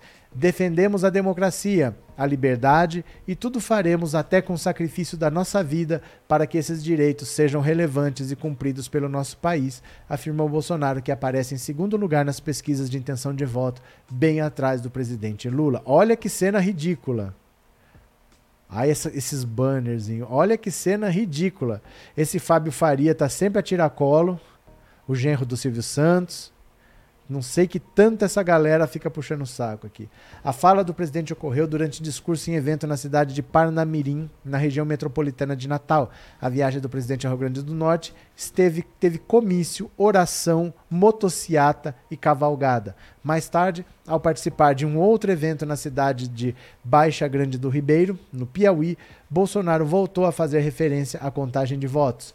Teremos sim eleições limpas por ocasião do mês de outubro do corrente ano. Não podemos admitir que três ou quatro pessoas definam ou decidam como venham a ser as eleições. A alma da democracia é o voto e a contagem dele faz parte da nossa alma. Ainda no Rio Grande do Norte, Bolsonaro voltou a adotar o tom de que a disputa eleitoral de 2022 será um pleito do bem contra o mal. Cada vez mais a população entende quem está do lado do bem e quem está do lado do mal. Não é esquerda contra direita, é bem contra mal. E o bem sempre venceu, e o bem vencerá. O bem está do lado da maioria da população brasileira. No discurso, Bolsonaro ainda afirmou que pouquíssimas pessoas podem ser. Pouquíssimas pessoas podem muito em Brasília, mas nenhuma delas pode tudo. Na véspera do dia 31 de março, em que serão completos 58 anos do golpe de 64, o presidente fez aceno aos militares. Nós, militares, lá atrás juramos dar a nossa vida pela pátria e todos nós agora daremos a nossa vida pela nossa liberdade. Rápido, Bolsonaro. Vai lá e dê a sua vida então pela pátria. Vai lá, dê a sua vida agora. Não perca tempo, né? Ai, meu Deus do céu. Cadê Vicente Godum? A democracia. Cadê? Eita. A democracia de Bolsonaro é poder roubar à vontade. Pronto. Ó, tá meio lento aqui o negócio, viu? Eu tô clicando, tá demorando para aparecer. Queremos ver o Bozo cair do cavalo. Eu tenho um vídeo aqui, viu? Eu tenho um vídeo aqui. Bolsonaro todo bravinho. Dá uma olhada aqui. Trago-vos vídeos. Trago-vos vídeos, olha. Imagens. Podem ter certeza que por ocasião das eleições os votos serão contados no Brasil. Não serão, não serão dois ou três que decidirão como serão contados esses votos. Nós defendemos a democracia, nós defendemos a liberdade e tudo nós faremos, até com o sacrifício da própria vida, para que esses direitos sejam de fato relevantes e cumpridos em nosso país. Ele voltou a radicalizar, ele voltou com esse discurso contra as eleições, contra as urnas eletrônicas, defender a liberdade, dar a vida. É por isso que esse discurso tem que ser cortado na raiz. E é por isso que o Daniel Silveira vai ser preso e vai ser julgado. Ele é o primeiro. Ele vai abrir a fila. Você tem os inquéritos no STF das milícias digitais, das fake news, tem vários parlamentares que estão sendo investigados, vão começar as prisões. Tudo isso tem que acontecer antes da eleição, né? Isso não é campanha, né? Mas Bolsonaro é muito tosco mesmo. Pois é, tá podendo tudo, né? Uh, deixa eu ver aqui, eu vou aproveitar. Já que Bolsonaro tá passeando, será que vamos ver a agenda oficial do presidente da República? Vamos ver se esse menino trabalhou hoje? Vamos ver a agenda oficial do presidente da República? Vamos ver?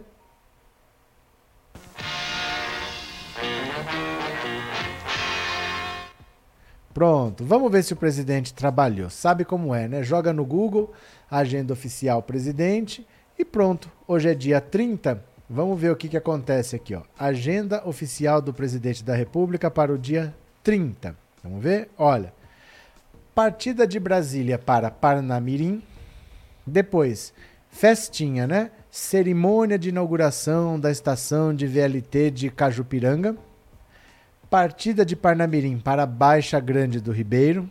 Outra festinha. Cerimônia alusiva ao 5G no agro e entregas do governo federal. E depois volta para Brasília. Ou seja, não fez nada. Fez campanha, fez discurso, fez motociata, fez cavalgada e trabalhar que é bom nada. Alguma medida para baixar a inflação, alguma medida para geração de empregos. Não, a agenda dele é essa. Foi de Brasília para o Rio Grande do Norte, festinha, foi do Rio Grande do Norte para o Piauí, festinha e voltou para Brasília trabalhar, que é bom nada. Mas isso a gente já está acostumado, né? Todo dia a agenda do presidente é isso. Só tem festa, cerimônia, evento, nada de trabalho para valer. Inacreditável, né? Esse radicalismo todo é puro desespero. É, Ney. É o que sobra. É o que sobra, é o que ele tem para fazer, né? Camilo Oliveira, aqui no Rio Grande do Norte, o presidente fala as moscas e mosquitos, o povo está preocupado com o trabalho. Obviamente, né? Obviamente. É... Wesley, esse vagabundo nunca trabalhou na vida, nunca teve um vínculo empregatício, né? Antônio Machado, fora Bolsonaro, ninguém aguenta mais esse desgoverno. Uh, Circe Lima, na última manifestação, o Bozo empurrou o intérprete. Mudou o intérprete, vocês viram? Que coisa estranha. Aliás, deixa eu falar uma coisa para vocês. Trouxe um vídeo aqui para vocês. Vocês lembram daquela moça num shopping no Recife que ela imitou, ela disse que ela era autista, porque ela disse que tem uma lei que se você é autista, você não é obrigado a usar máscara contra a Covid. E aí, para ela não usar máscara, ela disse que ela era autista. Vocês lembram dessa história? Ó. Ó.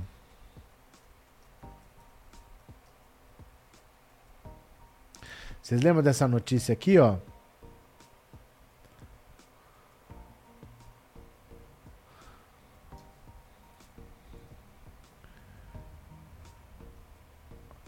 Ó, dá uma olhada aqui. Vamos ver se vocês lembram disso aqui. Mulher finge ser autista para não precisar usar máscara em shopping no Recife. Vocês lembram desse caso? Essa mulher apareceu agora pedindo desculpas. Ela está sendo processada, ela está tendo que responder na justiça, prestou depoimento e ela apareceu agora num vídeo pedindo desculpas. Sabe aquelas desculpas? Quem me conhece sabe. Dá uma olhada aqui, ó. Cadê ela? Olha só. Presta atenção. A desculpinha dela, ó. Sobre o fatídico dia do dia 23 do 3 no shopping Rio Mar, Recife, eu errei. E, presta atenção eu errei miseravelmente, miserável que sou, nunca neguei isso aqui para ninguém, em falar que era autista sem ser. Não há justificativas para pegar um tema tão delicado e depois fazer uma brincadeira de péssimo gosto.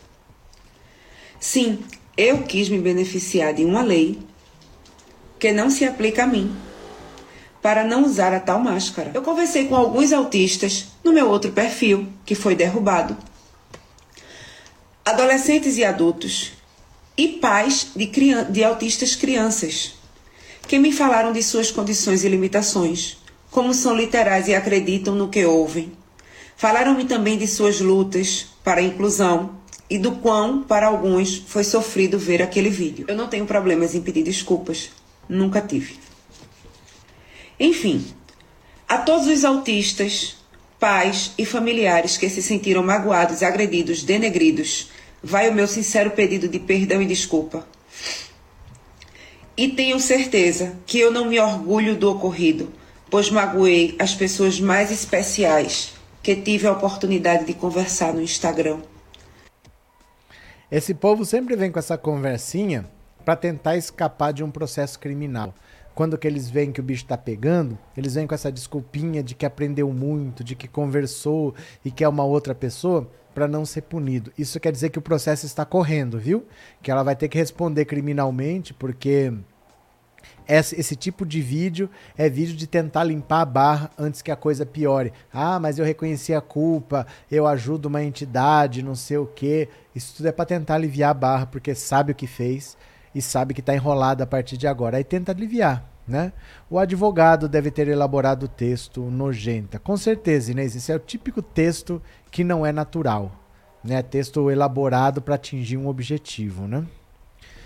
Viviane, que ridícula lendo uma mensagem de desculpa que ela não teve sequer a sinceridade em se desculpar. Não, isso daí é porque tá tentando aliviar a barra dela. Porque o processo deve estar tá correndo. Ó, vai lá, se retrata, tome atitudes, mostra que você está arrependida, porque senão o, o, bicho pega. Né? Provavelmente o bicho está pegando pro lado dela. Deixa eu pegar aqui mais uma notícia para vocês, ó. Enquanto o Sérgio Moro está vendo se vai para a União Brasil, olha quem já foi para a União Brasil, quem que já está lá, bonito e pimpão. Arthur Duval se filia à União Brasil após escândalo sobre ucranianas. Muito bem, Arthur Duval, vida que segue, né? Vida que segue, vamos continuar.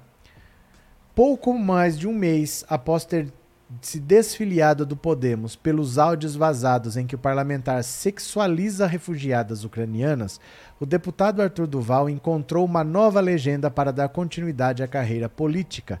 Na terça-feira, ele se filiou à União Brasil, sigla que nasceu da fusão do DEM e do PSL.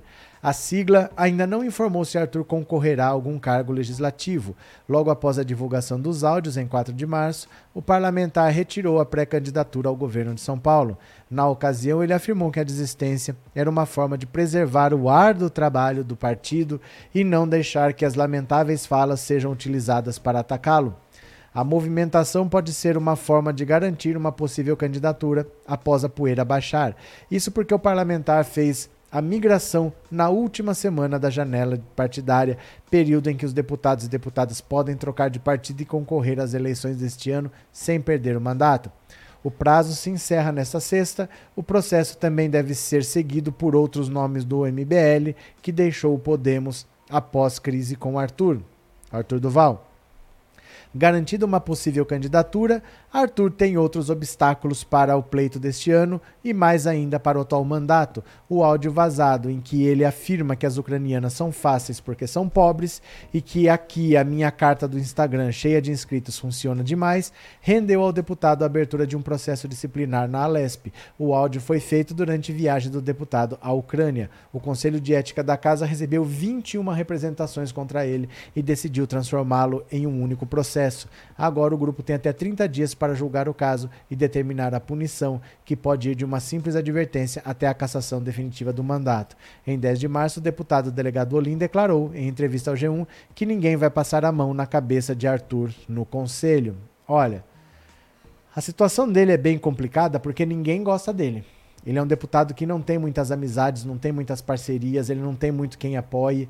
É ano de eleição, Ninguém quer se abraçar com um cara sujo, com um cara complicado, com um cara todo enrolado. Então é mais fácil, deixa pra lá. Eu não sei como que o Podemos aceitou. Por que, que o Podemos levou esse problema pra lá? Problema dele. Eles que levem o, o Arthur Duval pra lá, mas a, a chance dele caçar, de ser caçado é muito alta. Ele tá bem enrolado sim, viu? Esse congresso já é uma bizarrice, imagina com esses dois, conge e conja com português limitado, verdade. Eu vou ler já já para vocês uma notícia muito grave. É um estudo de um jurista mostrando que o Moro fazia de propósito prisões preventivas para usar como tortura. Ele prendia as pessoas para conseguir um objetivo que interessasse para ele. Mas antes, eu vou aproveitar para ouvir a sua opinião no WhatsApp, tá bom? Então eu vou ouvir o WhatsApp, vou ouvir sua participação e vou ler essa notícia que é gravíssima sobre o Sérgio Moro, tá?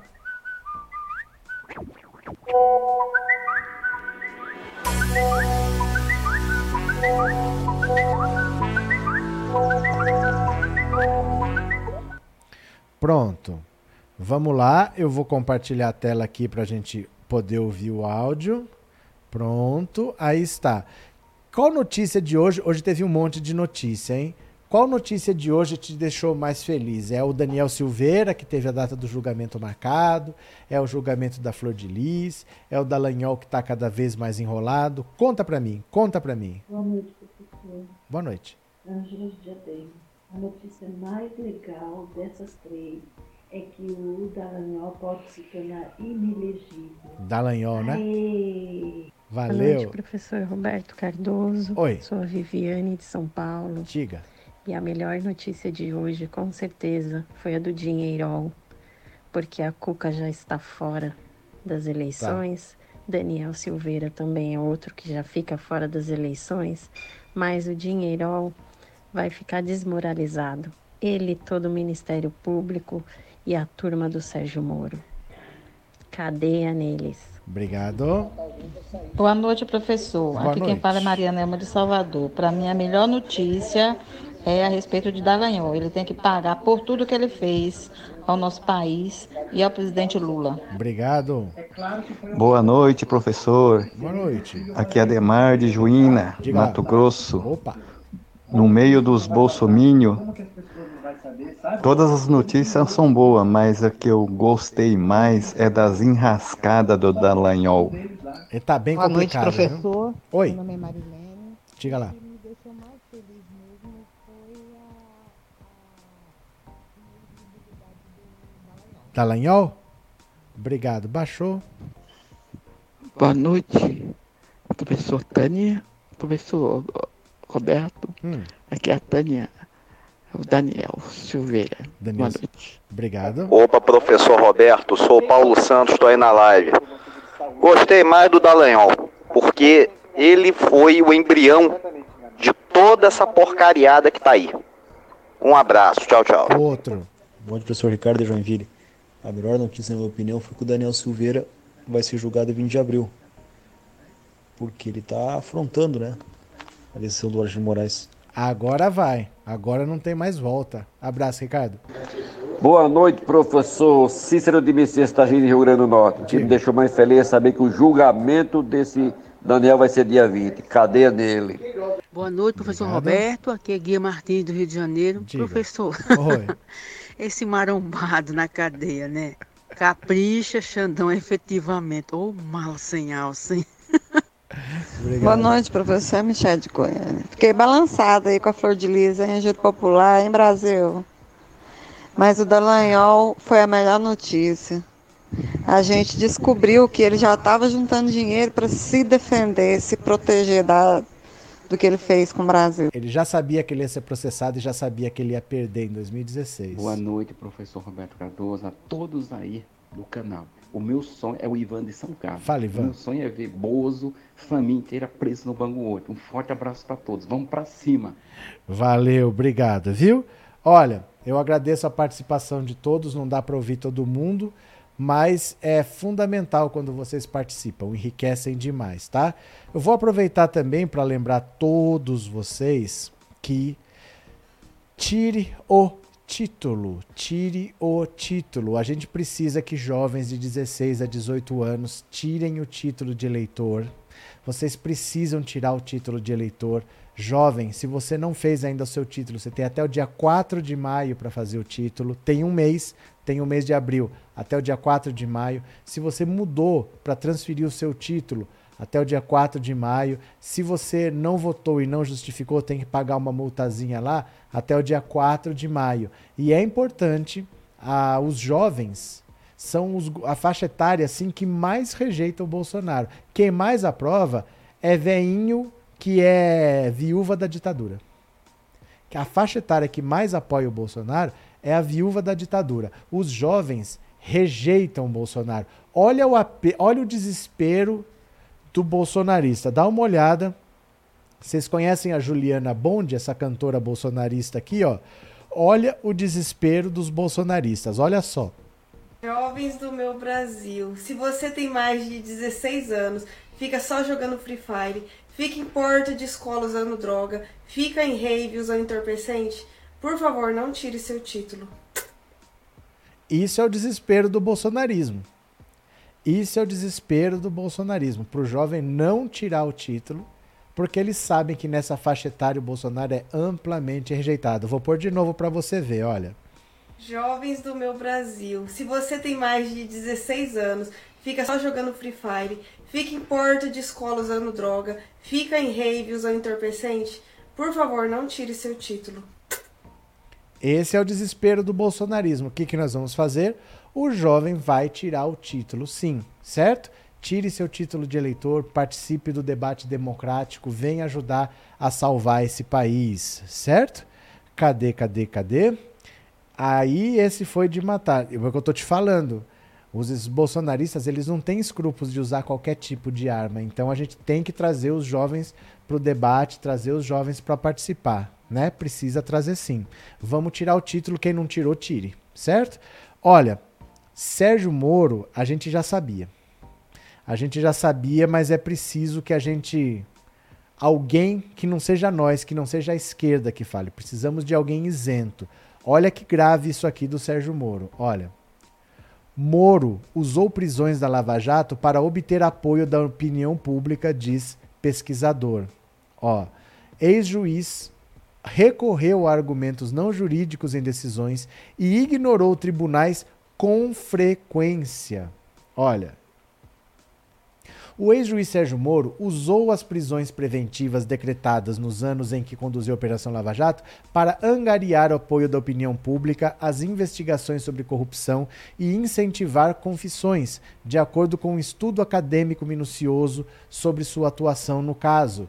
Resultado de dois anos de pesquisas do advogado Álvaro Guilherme de Oliveira Chaves, o trabalho foi apresentado como dissertação de mestrado na Universidade de Brasília no ano passado e analisa dezenas de decisões de Moro e de tribunais superiores que reavaliaram as prisões mais tarde.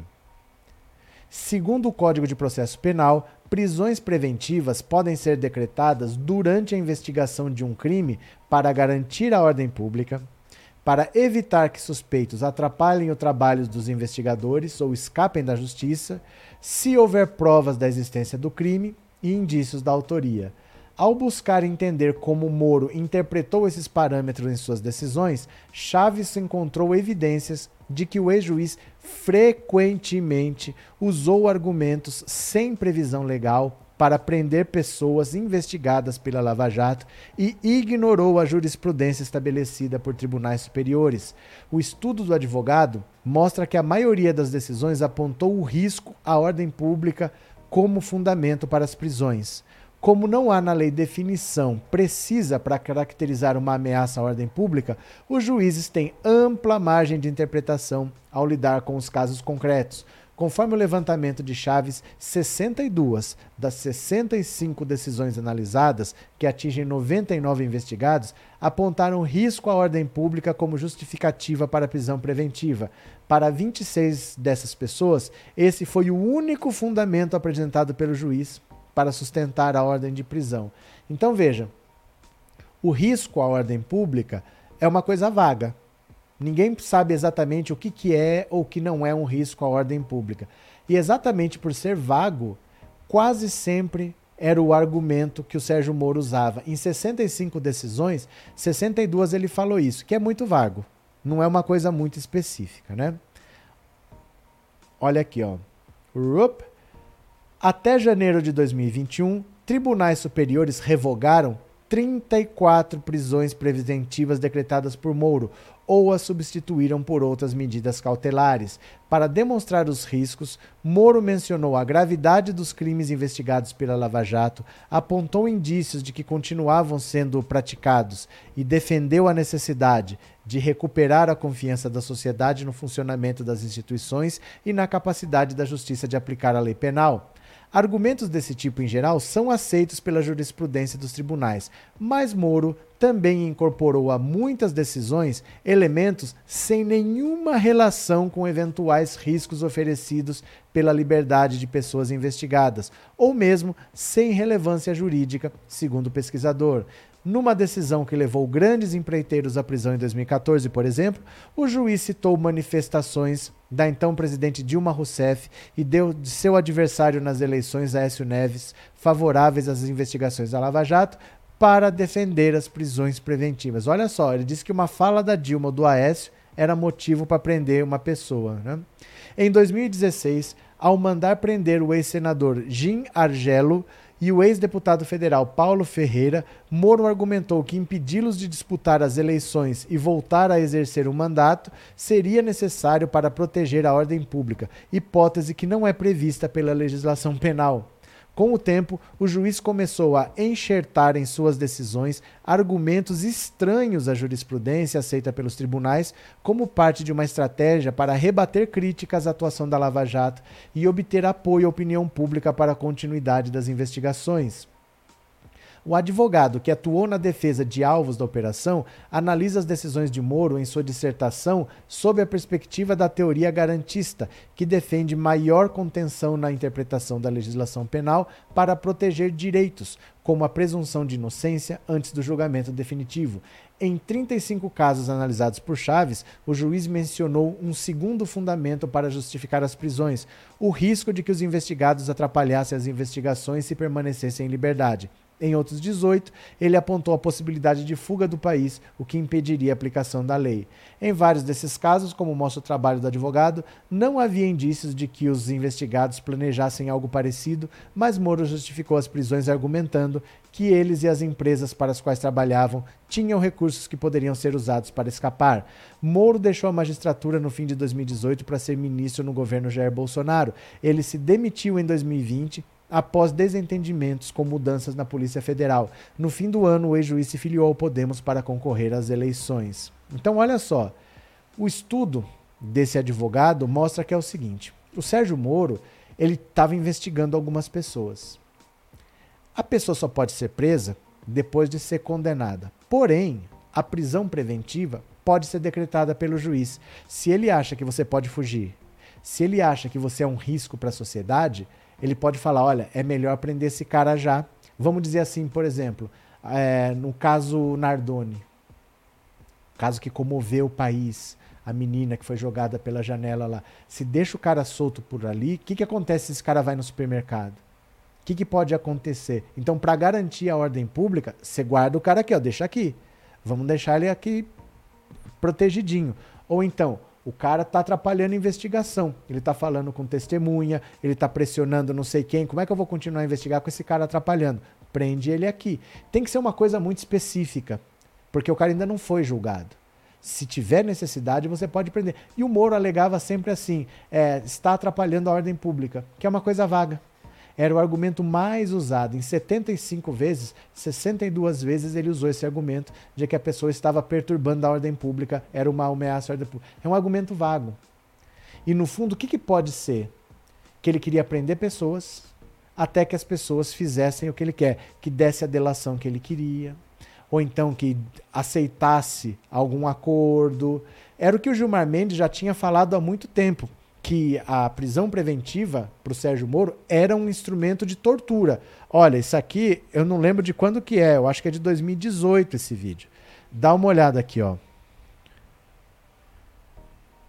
Olha, presta atenção. A fundação do Deltan Dallagnol foi criar um fundo eleitoral. Era para isso. Imagina o poder. Quantos blogs teriam? Quanta, quanta coisa teria à disposição? Veja a injustiça, a ousadia desse tipo de gente. Desqualificada. Desqualificada. Quem encoraja esse tipo de coisa é um covarde. Quem é capaz de encorajar esse tipo de gente, gentalha, despreparada, não tem condições de integrar um órgão como o Ministério Público. Isto é um modelo ditatorial. Essa gente não. Eles, se eles estudaram em Harvard ou em alguma coisa, não aprenderam absolutamente nada. São uns cretinos. Não sabem o que é processo civilizatório. Não sabem o que é processo. Olha esse outro vídeo aqui. É nesse que o Gilmar Mendes fala que a prisão preventiva era usada como elemento de tortura. Dá uma olhada aqui, ó. Presta atenção. Hoje se sabe de maneira muito clara, e o Intercept está aí para confirmar e nunca foi desmentido, que usava-se a prisão provisória como elemento de tortura. Olha isso. Custa-me dizer isto no plenário, mas era instrumento de tortura. E quem defende tortura não pode ter assento na Corte Colchão. O uso da prisão provisória era com essa finalidade. E isto aparece hoje, ministro Fux, nessas declarações do Intercept. Feitas por gente como Dallagnol, feitas por gente como Moro.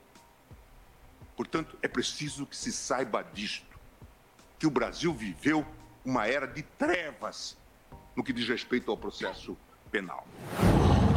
Ó, desculpa, viu, gente? Quando é imagem assim direto do YouTube, não pode colocar direto porque o, o YouTube ele bate com o vídeo original e dá que é pirataria, que é material reutilizado. Por isso que, que eu fico mexendo ali. Mas o que o Gilmar Mendes já falava lá em 2018, 2019, depois, 2019, porque as mensagens do Intercept são de 2019, é que ficou claro o modo da Operação Lava Jato usar, que era prender a pessoa para tirar dela o que você queria. A prisão era usada como tortura. Essa é a denúncia do Tacla Duran. O Tacla Duran falava: me, queriam me prender, queriam me condenar a 20 anos de prisão e a uma multa de 15 milhões de reais. Aí o Zucoloto, que é amigo próximo do Sérgio Moro e que era sócio, a denúncia do Tacla Duran, era sócio da Rosângela Moro no escritório de advocacia, falou assim, ó, primeira coisa, você vai ser preso, tá? Você vai ser preso, foi o que o Tacla Duran disse que falou para ele. Você vai ser preso, 20 anos de prisão e 15 milhões de multa. Porém, temos um acordo para você. Esquece os seus advogados, tira os seus advogados, contrata do nosso escritório advogados por 5 milhões de reais. Contrata o nosso escritório aqui por 5 milhões de reais. Aí a sua multa de 15 vai cair para 5. Então você ia gastar 15. Agora você vai gastar 5 com advogado, vai gastar 5 de multa, ainda vai sobrar 5 para você. E essa pena de 20 a gente reduz para 2, 3 anos aí. Aí é tornozeleira eletrônica, você não vai ficar preso. Mas você é quem sabe. Você quer pegar 20 anos de prisão e ter que pagar 15 milhões de multa ou quer fazer um acordo? Aí o Tacla Duran disse que deu uma entrada de 600 mil reais e ele tem o comprovante do pagamento. Ele tem esse comprovante, só que ele percebeu que pagando ele ia ser preso de qualquer jeito. Eu acho que ele notou assim que ele pagou muito rápido, perceber esse cara tem dinheiro, vamos tirar mais. E iam manter ele preso para tirar mais dinheiro. Ele tem passaporte espanhol, ele foi embora para Espanha. E ele tá lá. Aí o Sérgio Moro mandou a Interpol prender. A Interpol foi lá e bateu na porta dele. Ele contou a história, mostrou o comprovante de pagamento. A Interpol tirou o status de procurado, disse que ele era um perseguido pelo sistema judiciário brasileiro. A Espanha falou: o que está acontecendo aqui? Quero saber quem que é esse cara que a Interpol está atrás. Ele contou a mesma história, mostrou o comprovante. A Espanha aceitou. Os Estados Unidos foram atrás dele. A Suíça foram atrás dele, porque Banco da Suíça, dinheiro não sei de onde, todo mundo foi atrás. Todo mundo ouviu a história dele. Todo mundo deu razão para ele, menos a justiça brasileira. A justiça brasileira nunca se interessou em ouvir a denúncia do Tacla Duran contra o Sérgio Moro. E agora nós estamos vendo pelo estudo desse advogado de que o Sérgio Moro normalmente prendia as pessoas sem motivo nenhum, sem embasamento nenhum, era sempre o mesmo motivo genérico que é a ameaça à ordem pública, que é um motivo bastante subjetivo, que você pode encaixar para qualquer coisa. E o que a gente vê é que realmente ele provavelmente fazia isso mesmo, que ele tinha algum esquema para prender e usar a prisão preventiva como instrumento de tortura, acredite-se ou não. Vou falar uma coisa para vocês. Para quem tem medo da facada, lembra do Bolsonaro? Ah, ele inventou uma facada, ganhou um monte de popularidade, ele vai arrumar uma outra facada. Eu quero tranquilizar vocês. Quem está levando a facada quase todos os dias esse ano é o Lula. Do seguinte ponto de vista: Está ficando claro para todo mundo que houve uma grande perseguição. Que o Lula foi perseguido pelo Moro e pelo Dallagnol. O Dallagnol, em 2016, começou a juntar dinheiro para pagar indenização pro Lula, porque ele sabia que ia ser processado e que ia perder. Ele já começou a juntar dinheiro em 2016. E foi mesmo condenado agora em 2022. O Sérgio Moro, olha quantas prisões preventivas ele fazia à torta e à direito, com essa arbitrariedade dele. Tava na cara que eles tinham objetivos pessoais. Então, o que, que aconteceu no caso da facada? O Bolsonaro foi vítima, o povo ficou do lado da vítima, a popularidade dele sumiu. Quem é a vítima agora é o Lula. Mas o Lula não é uma vítima de mentirinha, o Lula é uma vítima de verdade. Ele foi perseguido por esse país. O sistema judiciário prendeu o Lula para tirar ele das eleições, isso está cada vez mais claro. Por tudo que acontece com o Dallagnol e tudo que acontece com o Sérgio Moro, o Sérgio Moro tinha 60% de aprovação em 2018. Dentro do governo Bolsonaro, ele tinha mais popularidade do que Bolsonaro. Por que, que hoje ele está com 6%? 6, 8%. Por que, está com pouca aprovação? Porque está ficando claro que o Lula foi o perseguido, que o Lula foi vítima dessa história. Então, o mesmo fenômeno que deu a eleição para o Bolsonaro vai trazer povo para o lado do Lula. Está cada vez mais claro. Muita gente não sabe que os processos do Lula foram anulados. Porque a imprensa só fala que o Lula é condenado, o Lula é condenado, o Lula é condenado. O Lula não tem oportunidade de falar. A Rede Globo não entrevista o Lula. A hora que começar a campanha para valer, as pessoas vão ver tudo que foi feito com o Lula, e aí é o mesmo efeito da facada no Bolsonaro, que transformou o Bolsonaro em vítima, vai fazer o povo entender que o Lula é vítima de uma perseguição. E aí ele vai disparar. Falta começar a campanha para as pessoas entenderem isso, porque o Lula não tem voz, o Lula não fala no SBT, não fala na Globo, não fala na Band, não fala na Rede TV, na Record, essas emissoras fecham as portas para ele. A hora que começar para valer, aí o povo vai entender e o efeito da facada vai funcionar para o Lula, não para o Bolsonaro, viu? Roberto Oliveira, será que as instituições, Senado, Câmara, Ministério Público, STF, STJ, Forças Armadas, vão deixar esse louco inflamar parte da população contra o resultado das eleições? Tem muita gente armada. Se eles fizerem isso, se deixar o barco correr solto, as primeiras vítimas vão ser eles. Porque aqui não tem Capitólio. Eles vão tentar fazer a mesma coisa que fizeram nos Estados Unidos, invadir o Capitólio. Aqui não tem Capitólio, tem STF. Na invasão do Capitólio morreram cinco pessoas. Então eles não vão invadir a minha casa, não vão invadir a sua, vão invadir o, o STF. E estão armados, como você está falando.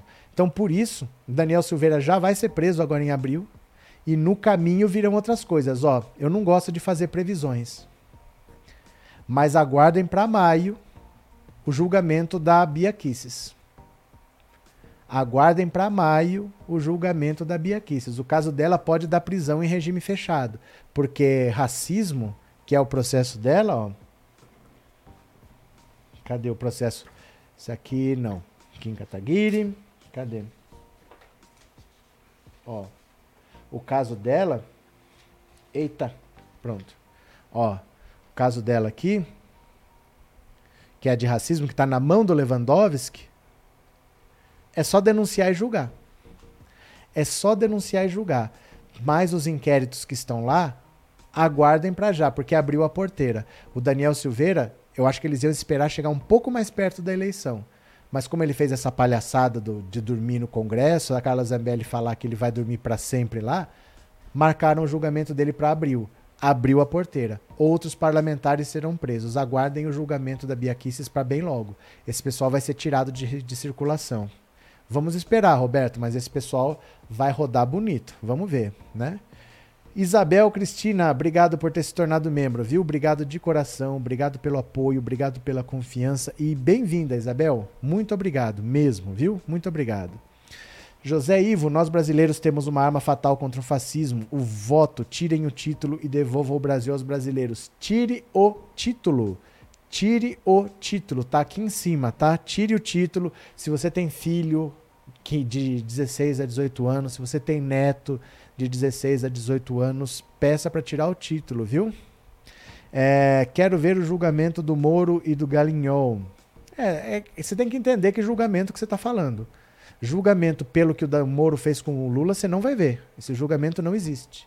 O juiz não é responsabilizado pelas coisas que ele faz. Não é o Moro. Nenhum juiz é. O juiz pinta e borda e fica por isso mesmo. Você vai ver julgamento do Moro por esse contrato que ele fez aí com essa Álvares e Marçal, esse negócio mal explicado.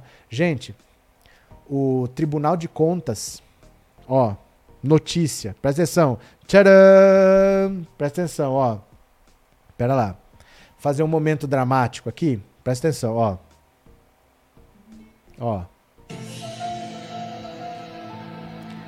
O Tribunal de Contas da União pediu para o Ministério da Justiça e para o Ministério da Economia a declaração de imposto de renda do Sérgio Moro. Porque, como ele foi um servidor público, enquanto ele era ministro, ele teve a declaração de imposto de renda declarada lá. O Tribunal de Contas pediu a declaração de bens porque provavelmente eles estão querendo comparar a evolução patrimonial do Sérgio Moro depois que ele ficou nem 10 meses nos Estados Unidos e voltou com 5 milhões no bolso. Ele voltou com o bolso carregado de dinheiro. O TCU tá indo para cima do Sérgio Moro, ele vai se enrolar. Contra isso vai se enrolar, viu? Olha, deixa eu pegar aqui mais uma para vocês. Olha. Ai, meu Deus do céu. Esse Gabriel Monteiro, cadê ele aqui, ó? Esse tá enrolado também. Esse é outro, ó. Opa, pera lá que eu tenho que compartilhar a tela aqui. Pera lá. Pronto. Gabriel Monteiro, dá uma olhada. Vídeos sexuais de Gabriel Monteiro. Deputado fala em menores e gravação não consensual. Esse tá enrolado, viu? Esse tá só se complicando. Ó, o advogado dele parece o Messi. Não parece o Messi o advogado dele? Que coisa estranha. O advogado dele parece o Messi. O que, que é isso aqui? Ah, não, é o deputado estadual Giovanni Ratinho. Quem que é esse cara? Os vídeos em que o vereador carioca Gabriel Monteiro aparece fazendo sexo com mulheres foram parar na polícia. As cenas que circulam na internet nos últimos dias foram enviadas ao gabinete do deputado estadual Giovanni Ratinho. Ah, é esse cara aqui, ó, que parece o Messi. Que informou tê-las encaminhado para a delegacia da criança e do adolescente vítima, já que, segundo palavras do parlamentar, aparentemente há menores nas imagens. Seriam seis vídeos no total e em pelo menos três deles as mulheres afirmaram que não quererem ser gravadas. Trouxe os vídeos que recebi anonimamente no meu gabinete avançado em São João de Meriti. Aparentemente parecem ser menores de idade. Gabriel Monteiro entrou para as páginas policiais no noticiário desde o último domingo, após uma reportagem do televisivo Fantástico mostrar ex-funcionários do seu gabinete o acusando de vários crimes como assédio sexual, assédio moral e até estupro. Também foram veiculadas cenas que comprovariam que muitos vídeos que o vereador bolsonarista ultra-reacionário divulga na rede são, na verdade, forjados. Com relação aos vídeos íntimos, Monteiro afirma não ter vazado as imagens e diz que já denunciou duas pessoas que teriam feito isso e que, portanto, seria vítima também. Tem RO, registro de ocorrência, feito por mim, apontando duas pessoas como possíveis indicados ou trabalhar para mostrar que sou vítima nesse caso. A Comissão de Ética da Câmara, que se reuniu na tarde de terça, decidiu adiar a decisão de abrir ou não processo contra Gabriel Monteiro, com o argumento de que dessa forma terão mais tempo para analisar e coletar provas de forma mais tranquila. O acusado tem mantido o mesmo discurso e diz não temer as investigações. Estou muito feliz de estar tendo essa reunião porque eu preciso do meu direito de ampla defesa e contraditório. Eu não temo nada. As verdades já estão expostas nas redes sociais. Então, tem que ter reunião do Conselho de Ética, tem que ter avaliação e não quem cometeu nenhum crime que está aqui para mostrar a verdade. Tá bom, Gabriel Monteiro, tá bom. Ó, esse cara tá muito enrolado. Tem vídeo circulando dele por aí em ato sexual. Dizem que a menina tem 15 anos porque já saiu essa notícia. A própria mãe da menina falando que tem uma menina de 15 anos que se envolveu com ele. E as coisas começam a se complicar. Conforme vai puxando, pessoas que estão quietas vão começando a falar, vão começando a falar. A situação dele vai ficando bem complicada, viu? É, José Ivo, como esses loucos conseguiram entrar na política? Foi a política nova do Bozo responsável pela ascensão de um bando de loucos. Tirem o título, tirem o título, viu? Rivair, os Minions estão sem live para assistir. Eles vêm aqui, se comportem e aprendam. O professor é muito bom. Obrigado, Rivair. Cadê que mais? Opa, cadê? Jorge Adelson, esses defensores da família bolsonarista só por sorte. É, porque ele é contra a pedofilia. Ele é contra a pedofilia, mas ele se envolve com menores, né? Cadê? Até amanhã, Geraldino. Até amanhã. Cadê? Cadê? David, não houve teoria da conspiração, houve um plano para privatizar o Brasil, acabar com os direitos trabalhistas, sociais, ambientais, cultura e com previdência bem antes do golpe contra a Dilma. Cadê mais aqui? Tem mais alguma notícia importante? Deixa eu ver aqui. Tem, tem uma notícia muito importante que é o seguinte: o a Dilma volta a estar tá na boca de quem não deve. Dá uma olhada aqui, ó. Ex-secretário de Zema ofende Dilma com montagem de foto e citação ao Oscar. É, não dá para acreditar nisso daqui. Presta atenção, dá uma olhada, olha. Ex-secretário estadual da Saúde de Minas na gestão de Romeu Zema, o médico Carlos Eduardo Amaral provocou revolta nas redes sociais ao postar na noite de ontem um comentário no Instagram que usava a imagem da ex-presidente Dilma. Ó, pronto tentando fazer ironia com o episódio do Oscar em que o ator Will Smith deu uma tapa na cara de Chris Rock por causa de um comentário sobre a doença de sua mulher, Amaral ilustrou a postagem com uma foto de Dilma com intervenções gráficas que simulavam ferimentos no rosto. Ao lado da montagem, o texto: Falou besteira, leva um tapa? Se a moda pega. Depois que publicou o post no Instagram, Amaral passou a receber uma saraivada de críticas e acusações de misoginia e incentivo à agressão. No texto abaixo da foto, ele escreveu: Nada justifica uma agressão física. Se todos respondessem comentários infames ou piadas, por pior que sejam, com um tapa, voltaríamos à barbárie. Internautas não perdoaram o mau gosto da ilustração e desrespeito a ex-presidente petista. Amaral, que também é professor da Universidade Federal de Juiz de Fora, acabou apagando o post. A coluna tentou falar com o ex-secretário pelo número de WhatsApp divulgado nas redes sociais, mas não obteve retorno. Procurada, a presidente do PT, Gleisi Hoffmann, disse que vai se encontrar com Dilma ainda hoje para avaliar medidas jurídicas a serem tomadas. É uma postagem que incita a violência, disse ela à coluna. Olha isso. Botou aqui no canto o Will Smith batendo no Chris Rock e uma foto da Dilma dizendo: falou besteira, leva tapa, se essa moda pega. Em março do ano passado, Carlos Eduardo Amaral foi demitido da Secretaria de Saúde de Minas Gerais depois de acusação de ter furado a fila de aplicação de vacina contra a Covid. Ele foi denunciado pelo Ministério Público por peculato. O médico pretende se lançar candidato a deputado federal pelo Novo. Mesmo depois da exclusão do post, a conta de Instagram de Amaral continua a receber comentários críticos. Alguns deles: misoginia é crime apagou o post de apologia à violência contra a mulher, é furador de fila, a vergonha na cara, cadê? Médico como o senhor, o Brasil não precisa. Dá uma olhada aqui, que coisa mais de mau gosto que ele fez. Cadê a foto? Olha, ele postou isso aqui para tentar ganhar voto, porque o que a direita faz é sempre atacar a Dilma né? A Dilma tá quieta no canto dele, vem eles falando besteira. O Bolsonaro pode falar o que quiser, a gasolina 2,80 no tempo da Dilma ninguém aceita. A R$ reais no tempo do Bolsonaro ninguém fala nada, né? Tudo é contra a Dilma. Mas o povo caiu em cima, tomara que esse cara não se eleja, tá? Eu vou aproveitar agora, vou ouvir as mensagens que vocês podem ter mandado para mim no Pix. Vamos ver?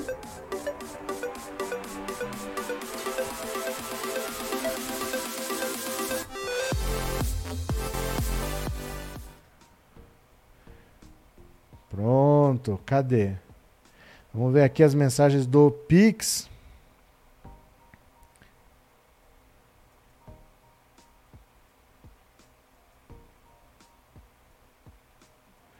Pronto, vamos lá. Rapidinho que está abrindo o aplicativo aqui. Se você mandou um Pix, eu vou ler sua mensagem agora. Pronto, aqui está. Eu vou agradecer. Olha, Andréia Rocha Fonseca, obrigado pelo seu apoio, Andréia. Muito obrigado. Cadê quem mais? Jurandir Carvalho Ramão, obrigado de novo, Jurandir. Muito obrigado pelo apoio. Opa, cadê? É, Isaneide Santiago do Nascimento, muito obrigado também, valeu a força. Gracinda Maria da Silva Cardoso, obrigado também pelo Pix Gracinda, valeu. Cadê quem mais? Opa, cadê? Marcos Antônio e Castro, obrigado pelo seu Pix, meu parceirão. Muito obrigado. Deixa eu ver aqui. Marli Duarte, obrigado pelo seu pix também, querida. Muito obrigado, Marli Duarte. Quem mais? Adão Ferreira dos Adão Pereira dos Reis. Obrigado, Adão. Obrigado pelo apoio.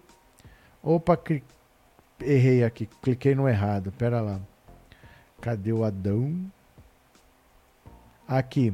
Ridney Zafra, obrigado pelo seu pix, parceiro. Muito obrigado, Ridney. Opa, quem mais? Eu tô me perdendo aqui. Pronto. Davi Porto do Nascimento. Obrigado, Davi. Obrigado pelo Pix, parceiro. Cadê quem mais? Tô me perdendo.